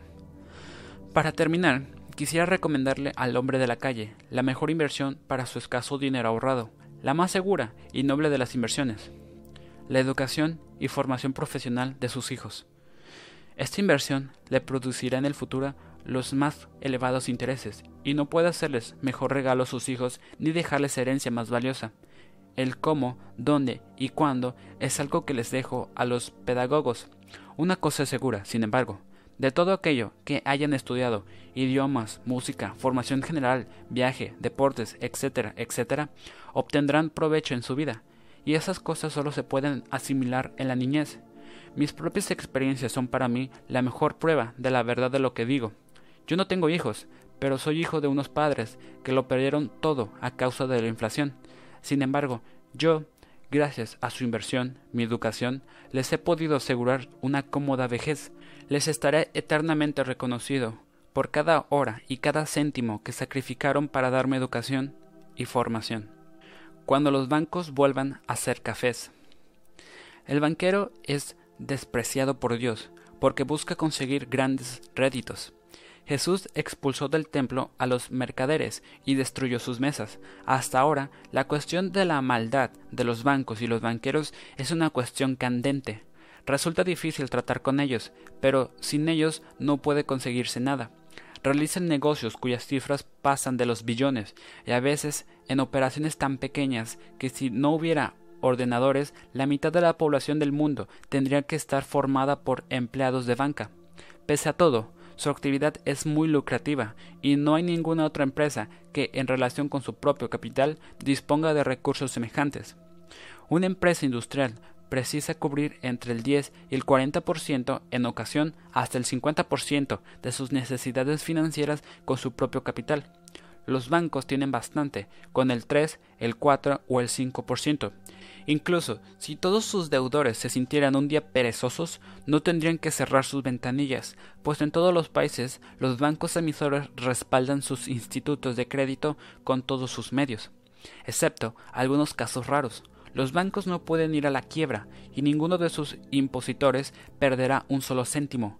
La verdad es que el pasivo de los bancos está ya prácticamente nacionalizado, pero el activo sigue siendo privado. Alejandro Dumas, hijo, tenía razón. Negocios. La cosa es sencilla. Significan el dinero de los demás. Entre los magnates de la historia norteamericana, el banquero J.P. Morgan fue sin duda el más modesto de sus millonarios. Sin embargo, se cita siempre en el primer lugar entre ellos gracias a los miles de millones de dólares ajenos que tenía bajo su control. En la Europa del siglo XIX, los Rothschilds fueron símbolos de la riqueza, aunque solo eran unos peces pequeños entre los super ricos. También ellos debían su fama únicamente al dinero que administraban. En la actualidad, los institutos financieros, con sus grandes redes de filiales y millares de ventanillas, controlan una gran parte de la economía. Su poder lo deben a los depósitos de sus clientes que ellos guardan, y es tan grande que podrían resultar un peligro para el Estado. Eso depende de su filosofía de los negocios. Entre ellos hay almas buenas y ovejas negras. Yo prefiero no hacer público mi catálogo personal, pero una cosa es segura. Un gran banco no puede limitarse a ser una empresa dedicada a hacer dinero, sino que casi debería ser una empresa de suministros. En ningún caso, bajo ninguna circunstancia, independientemente de los beneficios que pudieran obtener de ello, deberán actuar en contra de los intereses generales. Los bancos norteamericanos como incluso en los más distinguidos bancos es posible que uno se vea obligado a enfrentarse con funcionarios muy simples, es recomendable mantener una conducta precavida. Por ejemplo, mi experiencia con los bancos norteamericanos es que vale la pena y resulta más diplomático dejarse tomar por tonto. Los clientes inteligentes no gustan en los bancos norteamericanos. En una ocasión tuve que hacer una pequeña reclamación en un gran banco de Estados Unidos esperaba la venta de algunas obligaciones del Estado, que habían sido prorrogadas. La respuesta del director fue tan infantil e inocente que me hubiera gustado más que nada echarme a reír en su cara. Pero me controlé y observé con aire serio. Ah, pero es verdaderamente así. En ese caso, deberé esperar. La respuesta fue también tranquilizadora. Sí, y ya veré lo que podemos hacer por usted. Si yo hubiera invocado la ley X, artículo Y, seguramente no me hubieran ofrecido ayuda, pues un hombre que sabe demasiado es ya de por sí sospechoso a los ojos de un director de banco norteamericano, y así solucioné el asunto en abrir y cerrar de ojos. Los bancos europeos. Con los bancos europeos, por el contrario, hay que ser duro y obstinado, incluso fingirse más fuerte de lo que en realidad se es, en esos casos se consiguen las condiciones más favorables. Los bancos europeos prefieren una clientela medrosa y mezquina frente a las empresas de gran estilo y plenas de fantasía. El banco solo contempla la seguridad del crédito concedido a la empresa que lo necesita para conseguir mayores beneficios y expansión. Como todas las profesiones, también la de banquero ha cambiado en el transcurso de los pasados 50 años. En lugar de los bancos privados, es ocupado en la actualidad por los grandes institutos financieros, que contratan a sus colaboradores directamente entre el alumnado de la universidad. Una vez colocados en los puestos directivos de los bancos, desde allí se dedican a repartir sus consejos en serie. En la actualidad, en los bancos, todo está informatizado, todo es uniforme y cada vez resulta más difícil conseguir consejos individualizados, personales, a la medida de las necesidades de cada uno. Al mismo tiempo, parece como si los bancos se fueran transformando en negocios que se ocupan de todo. Se han convertido en negociantes visionarios, se comercian con todo lo que ven, inmobiliarias, diamantes, obras de arte, contenedores, participaciones en sociedades de navegación, líneas aéreas, compañías de prospección petrolera, propiedades y explotaciones forestales, etc. Su ambición por ganar el máximo de dinero y quizá también el aumento de los costes muy elevados lo llevan a invertir en lo que sea, siempre que puedan ganar algo, aunque solo sea un vaso de agua. En términos generales, la inflación es un negocio igualmente bueno para los bancos, conceden préstamos a plazo fijo y tienen en su poder y como garantía objetos cuyo valor aumenta con la inflación. Así la cuestión de crédito se convierte en un negocio desprovisto de riesgos. Al mismo ritmo que aumenta el valor de las garantías en depósito, los riesgos se hacen menores. En la República Federal Alemana, muchos bancos concedieron a sus clientes créditos hipotecarios para la construcción de sus casas, con la esperanza de que los objetos hipotecados aumentaran su valor al mismo tiempo que los ingresos de sus deudores.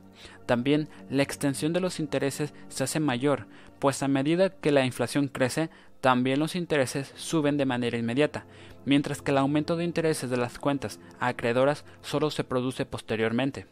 No puede sorprender a nadie, por lo tanto, que en tales periodos de inflación continuada se crean nuevos bancos y los ya existentes aumenten el número de sus sucursales y filiales en mi juventud, durante la gran inflación que se extendió por Europa Central en los años 20 y que conmovió Budapest, cada vez que se cerraba un gran café, en su lugar se instalaba un banco. El comentario general que se oía por todas partes era Solo volverán los buenos tiempos cuando los bancos vuelvan a convertirse en cafés. ¿Quién protege? ¿A quién contra quién? Todavía no hemos podido volver a disfrutar de una época totalmente tranquila. En especial ocurre que estos no son tiempos tan cómodos como desearían los amantes del ahorro. Consecuentemente, son muchos los que se preguntan hasta qué punto se pueden sentir protegidos por el tan pregonado secreto bancario. ¿Qué es el secreto bancario? ¿Qué protege y contra quién? ¿Conservan los bancos el secreto de las cuentas bancarias de sus clientes frente a sus compañeros de negocios, sus rivales y, en primer lugar, frente a los servicios del Ministerio de Hacienda? ¿Es que los bancos guardan en secreto sus reclamaciones fallidas o sus pérdidas frente a sus clientes? ¿O frente a su accionariado o a la inspección bancaria? En relación con este, quién y por qué son posibles muchas variantes.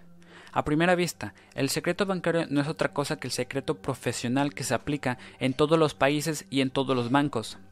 A primera vista, el secreto bancario no es otra cosa que el secreto profesional que se aplica en todos los países y en todos los bancos. El industrial mantiene el secreto de los procedimientos de fabricación de los nuevos productos que quiere lanzar al mercado.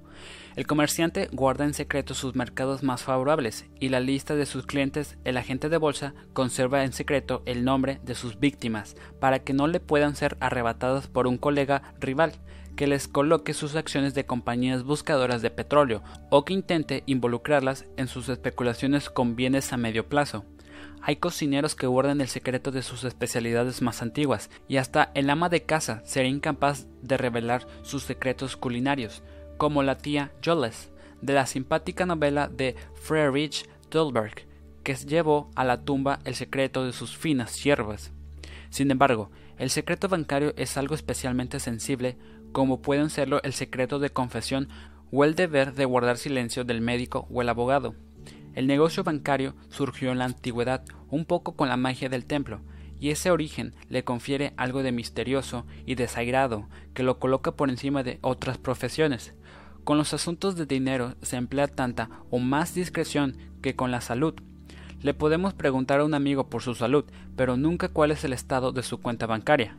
Tengo amigos en las viejas generaciones, en especial franceses, que ocultan su riqueza con una histeria enfermiza. Es propio de la naturaleza humana revelar su verdadera situación económica tan solo a su banquero, incluso cuando se trata de asuntos ilegales o penados por el código. En esos casos, el banquero es como un sacerdote y está obligado a la máxima discreción.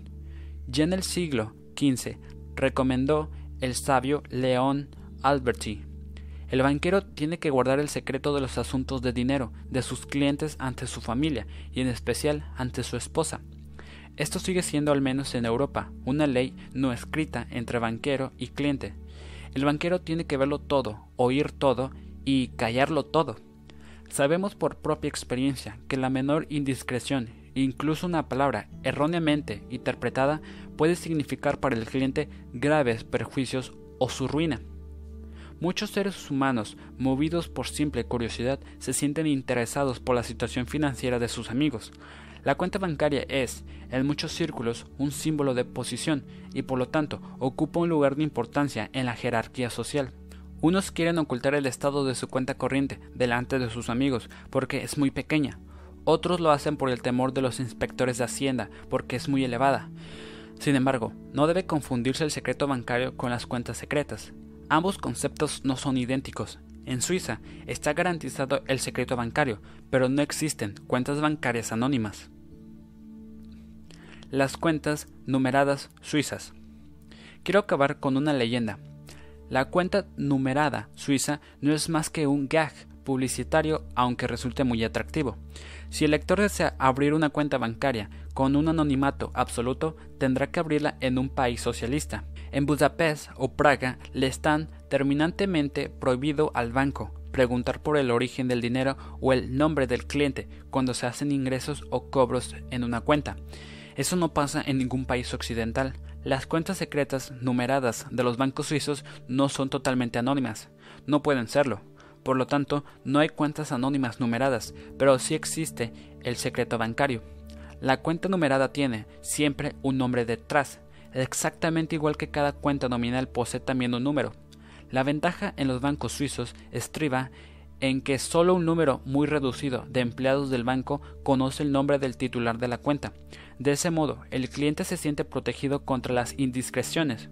Incluso cuando una carta o un extracto de cuenta sin nombre cae en manos no autorizadas, el documento no puede ser mal utilizado por nadie. Básicamente, el secreto bancario está garantizado en Suiza y en el Líbano, y cualquier infracción será legalmente perseguida. Puede llegar a ser castigada con pena de privación de libertad, aun cuando el infractor no pertenezca al instituto financiero en cuestión. El secreto bancario incluye todas las cuentas nominales o numeradas, pero en cierto modo está limitado. No es válido en casos delictivos, asuntos de herencias o quiebras y suspensiones de pagos, pero incluso en esos casos no necesitará una sentencia judicial que ordene al banco facilitar los datos exigidos.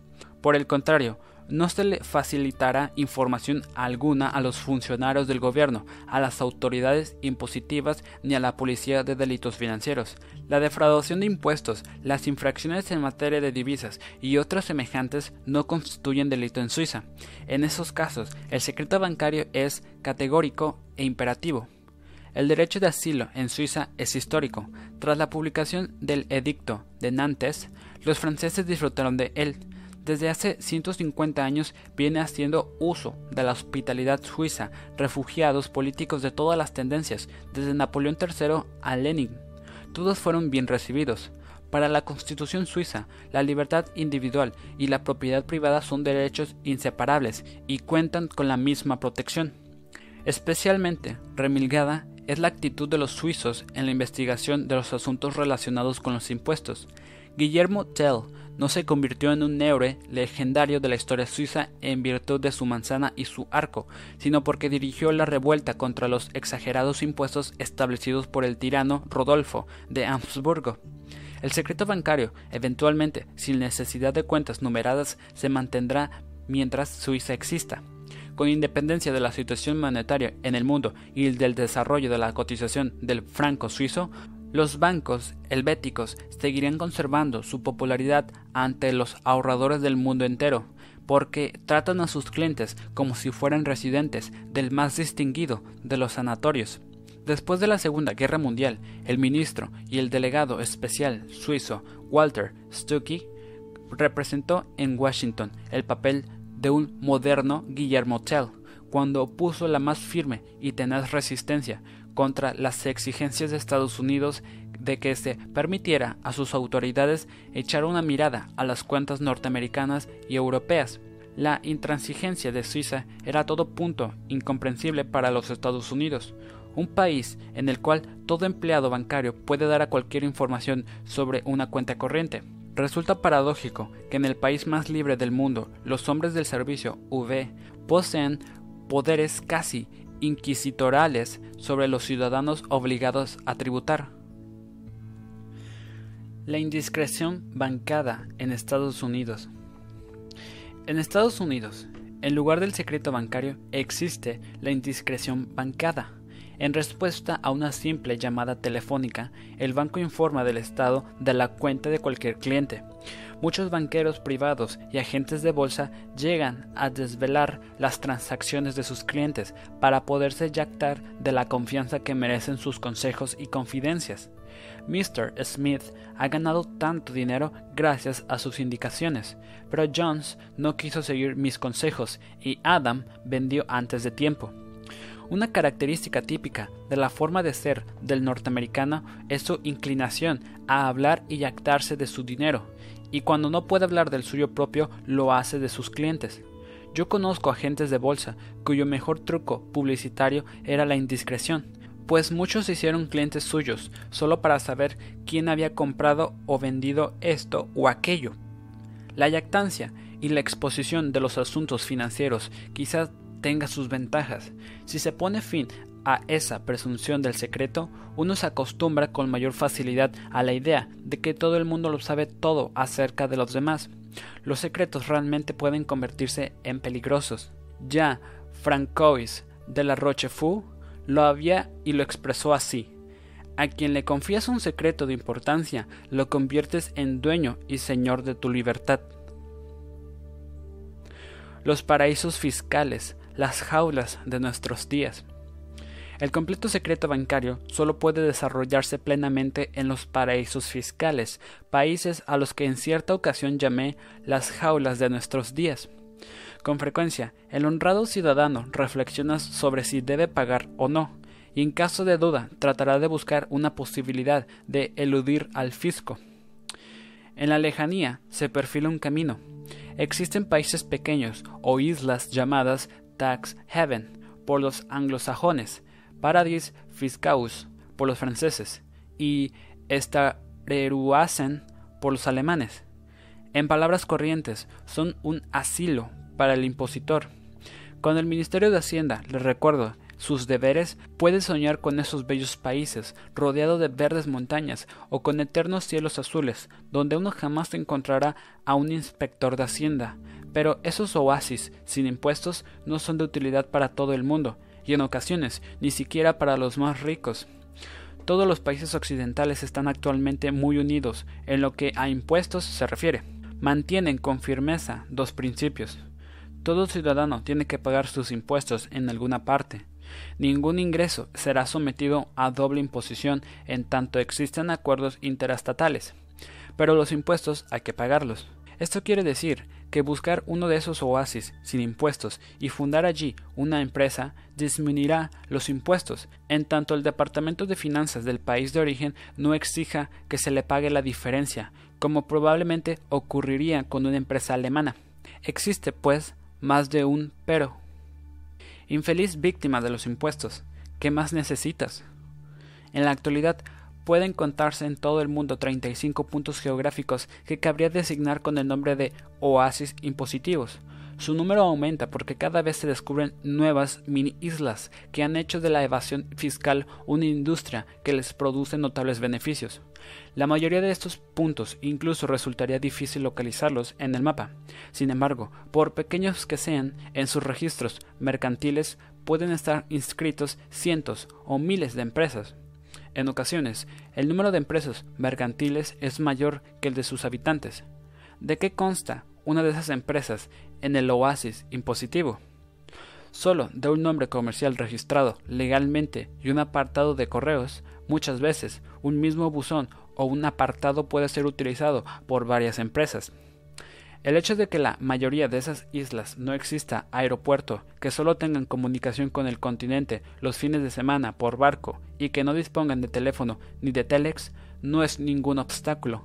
Lo único imprescindible es que el país sea soberano en el que se refiere al cobro de impuestos y que éstos no los tenga o sean muy bajos sobre la renta, los beneficios del capital, el patrimonio o las herencias y otras transferencias, y que el secreto de la contabilidad esté garantizado. Infeliz víctima de los impuestos, ¿qué más necesitas?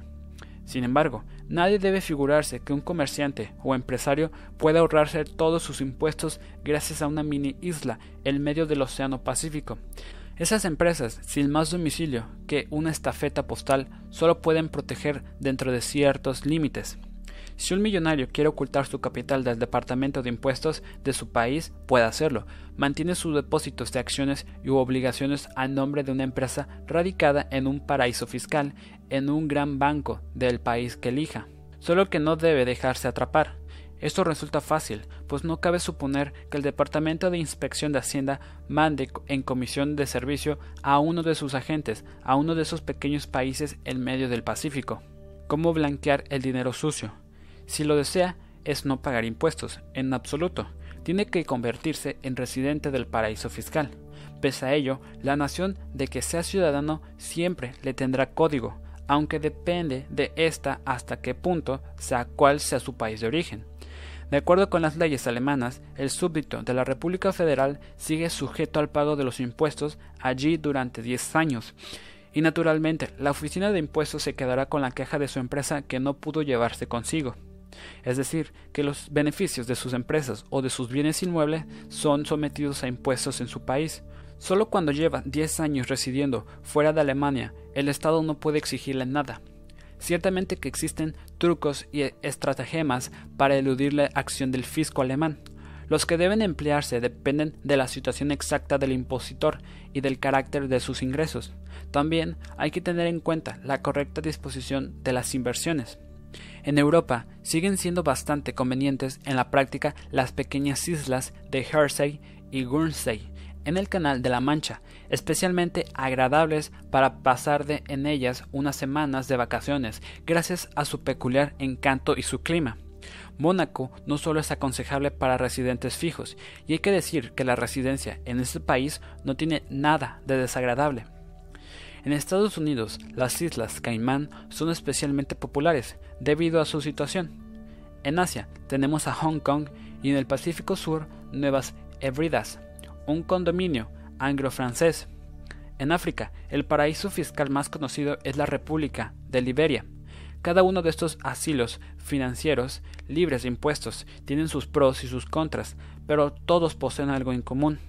Convierten lo ilegal en legal y blanquean el dinero sucio, y muchas cosas que en la patria solo un delito y un pecado allí se considera una virtud. Sobre los negociantes visionarios. Dios mío, cuánto trabajo. Desde hace 50 años vivo en un parque zoológico donde se reúnen las más diversas especies humanas. Tuve muchos amigos, aristócratas de antiguo, intelectuales, pequeños granujas y grandes ladrones personas ricas, como Creso, y pobres, como un ratón de iglesia y también negociantes visionarios y negociantes supervisionarios. La definición de estas dos profesiones no se encuentra en ningún diccionario económico especializado. Por esa razón quiero enriquecer con ella la literatura profesional. Precisamente, los negociantes visionarios han marcado periodos completos de la vida económica. Se trata de gentes que comercian con todo lo que ven, entran en juego tan pronto escasea una mercancía y no puede ser encontrada en las fuentes habituales. Vivieron su época más brillante en las dos últimas guerras mundiales y en las respectivas posguerras. Son los extraperlistas. Conozco todavía algunos de ellos. Presumen de que no existe una sola mercadería con la que no hayan negociado, y no se trata de una exageración. Un día compran cien mil camisas de hombre y el día siguiente diez vagones de mermelada de ciruela un millón de cepillos de dientes, gafas de sol o automóviles de segunda mano. En torno a todos estos artículos se desarrolla una cadena comercial. Las cosas se desarrollan así. A vende un vagón de sardinas a B. Este cede el producto a C y se gana el 10%. C carga un tanto por ciento más y la cosa continúa así hasta que las sardinas vuelven a A, naturalmente más caras. El juego se reanudó el vagón fue de un lado para otro, sin ser abierto, hasta que, al cabo de algún tiempo, fue a parar, horrible dictu, a manos de un intermediario que, excepcionalmente, decidió la conveniencia de vender la mercancía al consumidor. Entonces, ¡qué horror! Se descubrió que estaba ya estropeada desde hace mucho tiempo.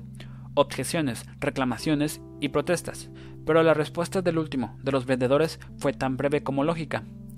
No se trata de sardinas para hacer comidas, sino para comerciar con ellas. Naturalmente, esos extraperlistas también supieron adaptarse a los nuevos tiempos.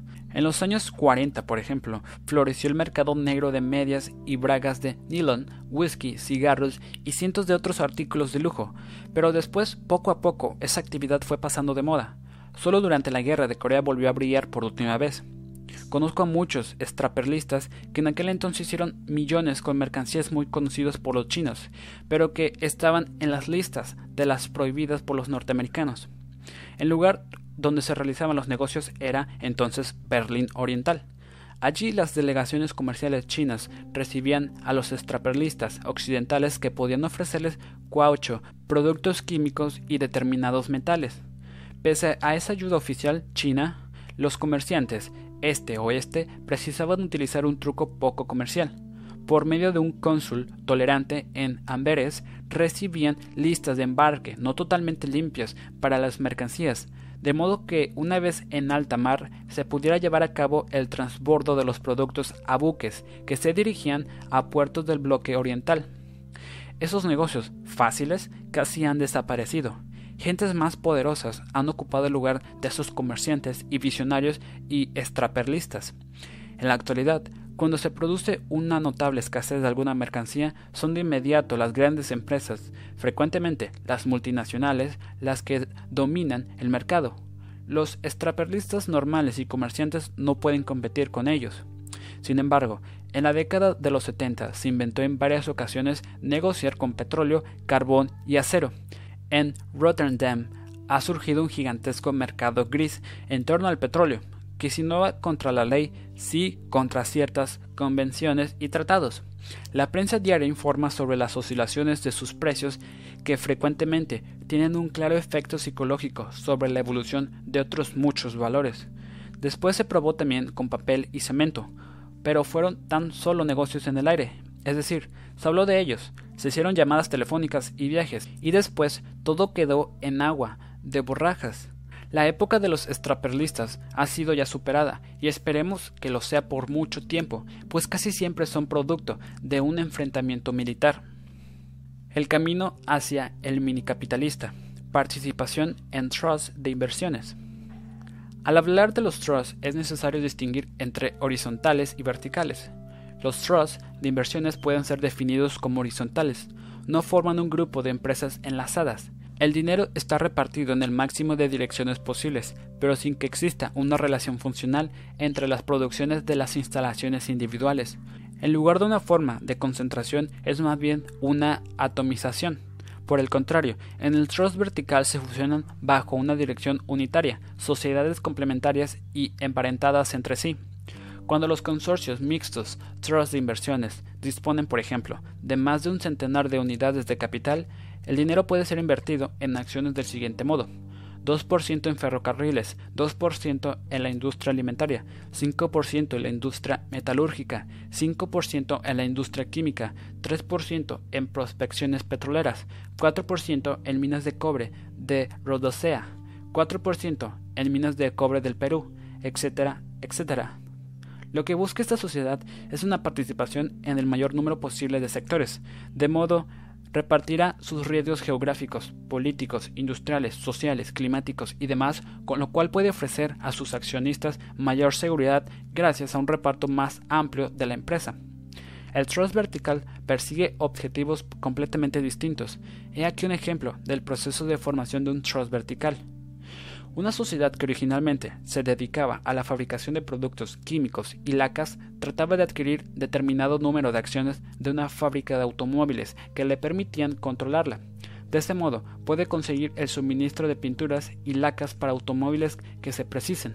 Por las mismas razones, una fábrica de automóviles tratará de atraer a su círculo empresas que fabriquen neumáticos, parabrisas, cueros para tapicerías, cromados, artículos de plástico, etc es decir, todo tipo de suministradores o de clientes.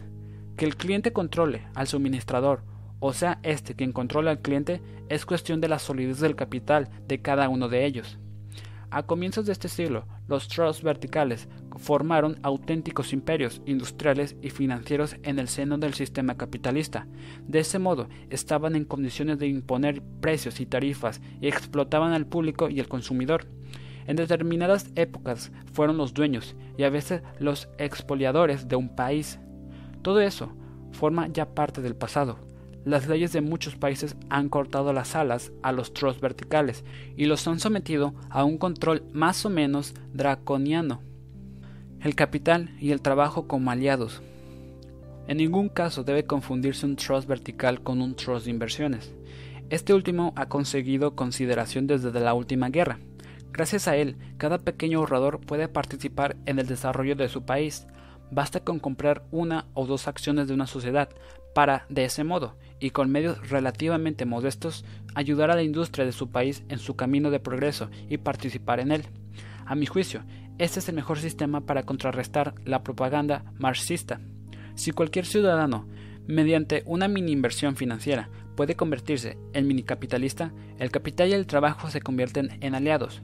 El hombre de la calle, el pequeño ahorrador, dueño de unas pocas acciones, pasa a ser el mejor de los bastiones contra el comunismo, al establecer la práctica del capitalismo democrático y liberal en el seno de la gran masa popular. Por esa razón, los gobiernos occidentales van satisfechos. El progreso de los trusts de inversión que, en general, se conocen como campañas de inversión financiera. De hecho, las actividades de tales sociedades han adquirido tan importancia en los últimos tiempos que en la actualidad son las bases de la bolsa. Los trusts de inversiones y en ese aspecto también la bolsa están llamados a desempeñar un papel de importancia en el desarrollo futuro de Europa, aun cuando en algunos países ciertas empresas llegan a ser nacionalizadas como ya ha ocurrido en Francia. Hoy día, una tupida red de obligaciones internacionales se extiende por encima de las fronteras y va de una bolsa a otra. Así, por ejemplo, un porcentaje creciente de participaciones en sociedades francesas está siendo adquirido por ahorradores alemanes. Del mismo modo, los franceses compran un número cada vez mayor de acciones de sociedades alemanas. Así podría llegar el día en que la mayor parte de las acciones de una sociedad francesa pasará a manos alemanas, o que una empresa alemana tuviera la mayor parte de sus acciones en poder de ciudadanos franceses. Simultáneamente, ambas sociedades podrían llevar a cabo un intercambio de patentes y de procedimientos de fabricación y llegar a acuerdos sobre la racionalización de sus respectivas producciones. Esto constituiría una ventaja tanto para los consumidores como para los accionistas. Una vez conseguido ese estado de cosas, la fusión jurídica de ambas sociedades quedaría reducida a mera formalidad. Multinacionales. Las fábricas europeas. No es en absoluto mi intención dejarme arrastrar al respecto por conceptos e ideas utópicas, pero ¿por qué razón no puede llegar el día en que dejen de existir las empresas nacionales, es decir, exclusivamente francesas o alemanas, por ejemplo, y solo haya multinacionales? Si partimos de esta base, podemos aceptar la idea de que un día surja un nuevo tipo de empresa, la europea.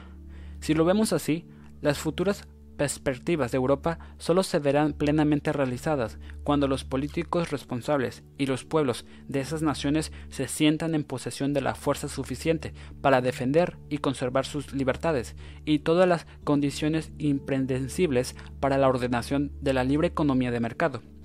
Es decir, cuando lo quieran así verdaderamente, volveré a tratar el tema con mayor detalle en el capítulo ¿Sobrevivirá el fabuloso mundo?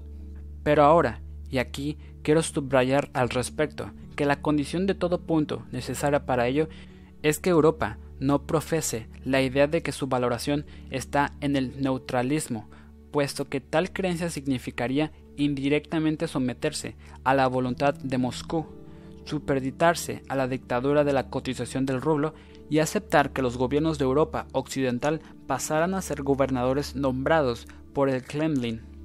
¿Cuál sería el aspecto de las bolsas en esa posible Europa multinacional por mi embosada, con empresas europeas, es decir, multinacionales?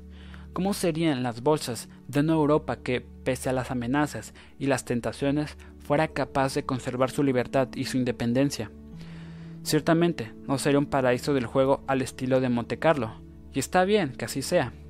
Esa nueva Europa sería más bien una Europa superindustrial, con grandes fábricas, una dura competencia y una sólida capacidad productiva, con todo lo cual podrán construirse los cimientos en que asentar la Europa del futuro. Cuando ríe el director de un fondo de inversión, lloran sus clientes. Existen dos tipos de trust de inversión, las sociedades de inversión cerradas y las abiertas. Una sociedad de inversión cerrada coloca sus disponibilidades en distintos valores, tal y como ya hemos explicado. Las inversiones de esas sociedades se comercializan en la bolsa con una cotización variable, como cualesquiera otras acciones. La sociedad, sin embargo, no está obligada a desprenderse de las acciones a una cotización, cualquiera que sea. El ahorrador que quiera colocar su capital de acciones de esa sociedad de inversión cerrada tiene que comprar acciones de dicha sociedad en la bolsa al tipo que se coticen y solo pueden librarse de ellas vendiéndolas a sí mismo en la bolsa. El curso bursátil no se corresponde siempre con el valor real de las acciones. En algunas de esas sociedades, la cotización de sus acciones está por encima y en otras por debajo de su valor teórico. La cotización bursátil es el resultado de la oferta y la demanda. Las acciones de las sociedades de inversión abiertas, contrariamente a los certificados de las sociedades de inversión cerradas, no se cotizan en bolsa. Las sociedades las vende directamente a su clientela, de acuerdo con las cotizaciones del día de cada una de las acciones y valores que están en el poder del fondo. Sin embargo, en cada venta, estas sociedades cargan una comisión al cliente, que oscila entre el 4 y el 9%. Así pues, entre las operaciones de compra y las de venta hay una diferencia de precio que va de al 4 al 9%. Esa diferencia va a parar a los bolsillos de los vendedores o de la organización de ventas. Mi posición con respecto a las sociedades de inversión y a los fondos abiertos de inversión fue, en principio, incondicionalmente positiva y estaba basada en motivos de tipo social, político y económico. Ya en la década de 1930-1940 me ocupé con problemas de los mutual funds, cuando uno de mis amigos de juventud, Imre Bech, apareció en escena, en medio de la crisis bursátil y económica de la época, como uno de los pioneros de los mutual funds en los Estados Unidos, todavía hoy su fondo figura entre los mejores. Cuando hace muchos años algunos amigos con ahorros relativamente pequeños para hacerse con una cartera propia me pedían consejo sobre cómo debían invertir sus ahorros, les recomendaba con la más limpia conciencia que compraran mutual funds. Con un espanto tanto mayor desde 1967 he dejado de hacerlo, a partir de esa fecha se ha desatado, desgraciadamente, una auténtica manía por los fondos, que hasta les ha costado a los pequeños inversores, sobre todo en Alemania, la pérdida de miles de millones. Vaya, vaya, dijo el agente de bolsa, tampoco es tan mal. El éxito obtenido por un joven bolsista chino de Nueva York atrajo a muchos, miles de aventureros dispuestos a ganar dinero en la bolsa. Durante algunos años, Gerald Tsai fue considerado el mayor genio de la bolsa de Wall Street, puesto que en los fáciles años de un mercado donde todo se compraba, que comenzó en 1967, supo especular de manera muy positiva para una empresa. Fidelity Funds. Quizás en vez de especular deberíamos decir que supo jugar bien. Animado por el éxito, fundó su propia organización inversora, Manhattan Funds, simplemente causa de la fama que había conseguido como genial director de inversiones. El público le confió en pocos días 420 millones de dólares. Además, su fama fue cotizada al alza por una de las más importantes firmas de Wall Street, que gracias a su extensa red de vendedores podía colocar bien sus contingentes de acciones. Con ello, Gerald Desai se convirtió en una especie de prisionero de esa empresa, y supongo casi con toda seguridad que se sentía obligado por la firma a conseguir una determinada cantidad anual para la cuenta de Manhattan Funds. ¿Qué otro interés si no hubiera tenido la firma de agentes de bolsa para transferir a Gerald Desai los millones de dólares que recibía de su clientela para incorporarlos permanentemente a su compañía de inversiones? Si la empresa de agentes de bolsa hubiera colocado los cientos de millones de las cuentas de sus clientes, hubiera conseguido millones de dólares de comisión. Pero en vez de invertirlos directamente, los millones pasaban a la cuenta de Manhattan Funds. En Wall Street no se hacen regalos. Lo que interesa a los agentes es únicamente la cantidad invertida, es decir, las comisiones. Cuando los agentes de bolsa hablan entre sí, en primer lugar citan la cantidad global de las inversiones y, en segundo, la tendencia de la bolsa. Se cuenta la siguiente historia. Un cliente se dirigió a su agente de bolsa para pedirle consejo y le recomendó apasionadamente que comprara acciones de USA Steel. Cuando el cliente terminó su charla, el agente observó que rechazaba sus USS Steel y decidía comprar GM. Vaya, vaya, dijo el agente de bolsa, tampoco es tan mal. No debe sorprender que con un éxito publicitario tan sensacional como el conseguido por el señor Tesai, cientos de aventureros temerarios sintieran el olor de la sangre y fundaran cientos de fondos para administrar miles de millones de dólares sin ningún conocimiento de la materia. Para gente tan joven, el promedio de edad era 25 años. Debió ser como una auténtica embreguez el disponer de medios financieros casi ilimitados y sin control en su administración y sin tener que rendir jamás cuentas por la forma como los manejaban. La palabra mágica, performance. Al muchacho prodigio, Tesai, también le hubiera sido posible, en el transcurso de pocos años, perder el 70% del dinero que le habían confiado. La gran equivocación que los arrastró a la perdición, y con él a los demás novatos, fue la nueva palabra que se utilizaba para designar el éxito en la bolsa, performance. La corta carrera de Tesai nos lleva a la siguiente conclusión. Hay que comprar y vender, comprar y vender. Con cuantas más frecuencia, mejor. Al hacerlo así, se realiza ese juego salvaje, incluso con acciones que no tengan probabilidad real de mantenerse o de seguir aumentando su valor. Hay que lanzarse a la ligera sobre cualquier emisión de una pequeña sociedad desconocida, con el convencimiento casi mesiánico de que en toda empresa en cuyo nombre figura la palabra computer daremos con una segunda IBM o una segunda Xerox. Se compran las acciones como quien adquiere un décimo de la lotería. Ese ambiente se contagió a todo Wall Street y poco a poco aquellos jóvenes hicieron de la bolsa un gigantesco casino. Todo eso cabe atribuírselo a la falta de conocimiento y de experiencia de los directores de los fondos. A ello hay que sumar métodos totalmente nuevos de realizar los balances, incluso recurriendo al fraude. Hoy se sabe ya, en términos generales, el gran daño que causaron al pequeño inversor norteamericano. A partir de ese momento retiré mi confianza a los fondos, incluso al antaño tan digno de fiar UC Funds, que, arrastrado por la manía de la performance y bajo la presión de la competencia, cambió su anterior director, tan digno de confianza, por otros y sin experiencia.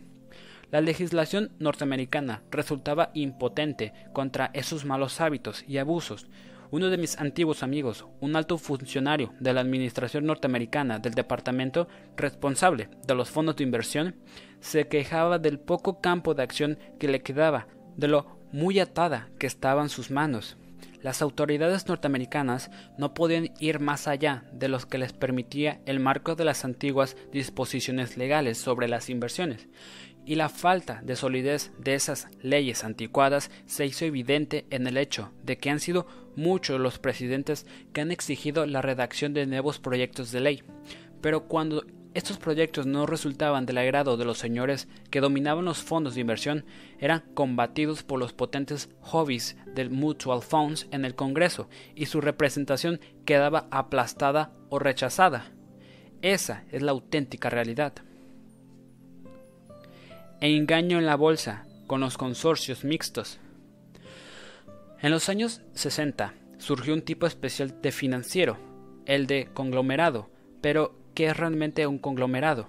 En español se le suele llamar un consorcio mixto, y mi opinión sobre ese tipo de organización coincide casi por completo con la que me merecen los trusts de inversión. El principio en que se basan tales consorcios es sano y claro, y existen razones jurídicas y económicas que hablan en su favor, pero Como ocurre siempre, incluso el más sano de los principios puede degenerar cuanto, como en este caso, se trata de dinero, de mucho dinero.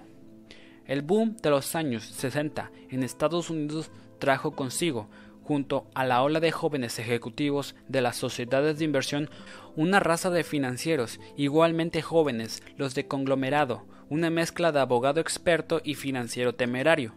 Fueron ellos los inventores de ese aborto de los consorcios mixtos, pues así pueden ser calificados a tenor de cómo consiguieron su auge y caída en Wall Street. Las leyes de antitrust y anticartel norteamericanas vigilan severamente los consorcios mixtos para impedir que determinadas empresas puedan comprar a una situación de monopolio que afectará la norma lucha de la competencia. Por ejemplo, a una gran empresa de fabricación de automóviles no le está permitido absorber a otras más pequeñas o fusionarse con clientes o suministradores, como suele hacerse en esos trusts. Grosso modo, todo eso choca con la ley, pero siempre tiene que ser un tribunal el que determine si existe el peligro o no.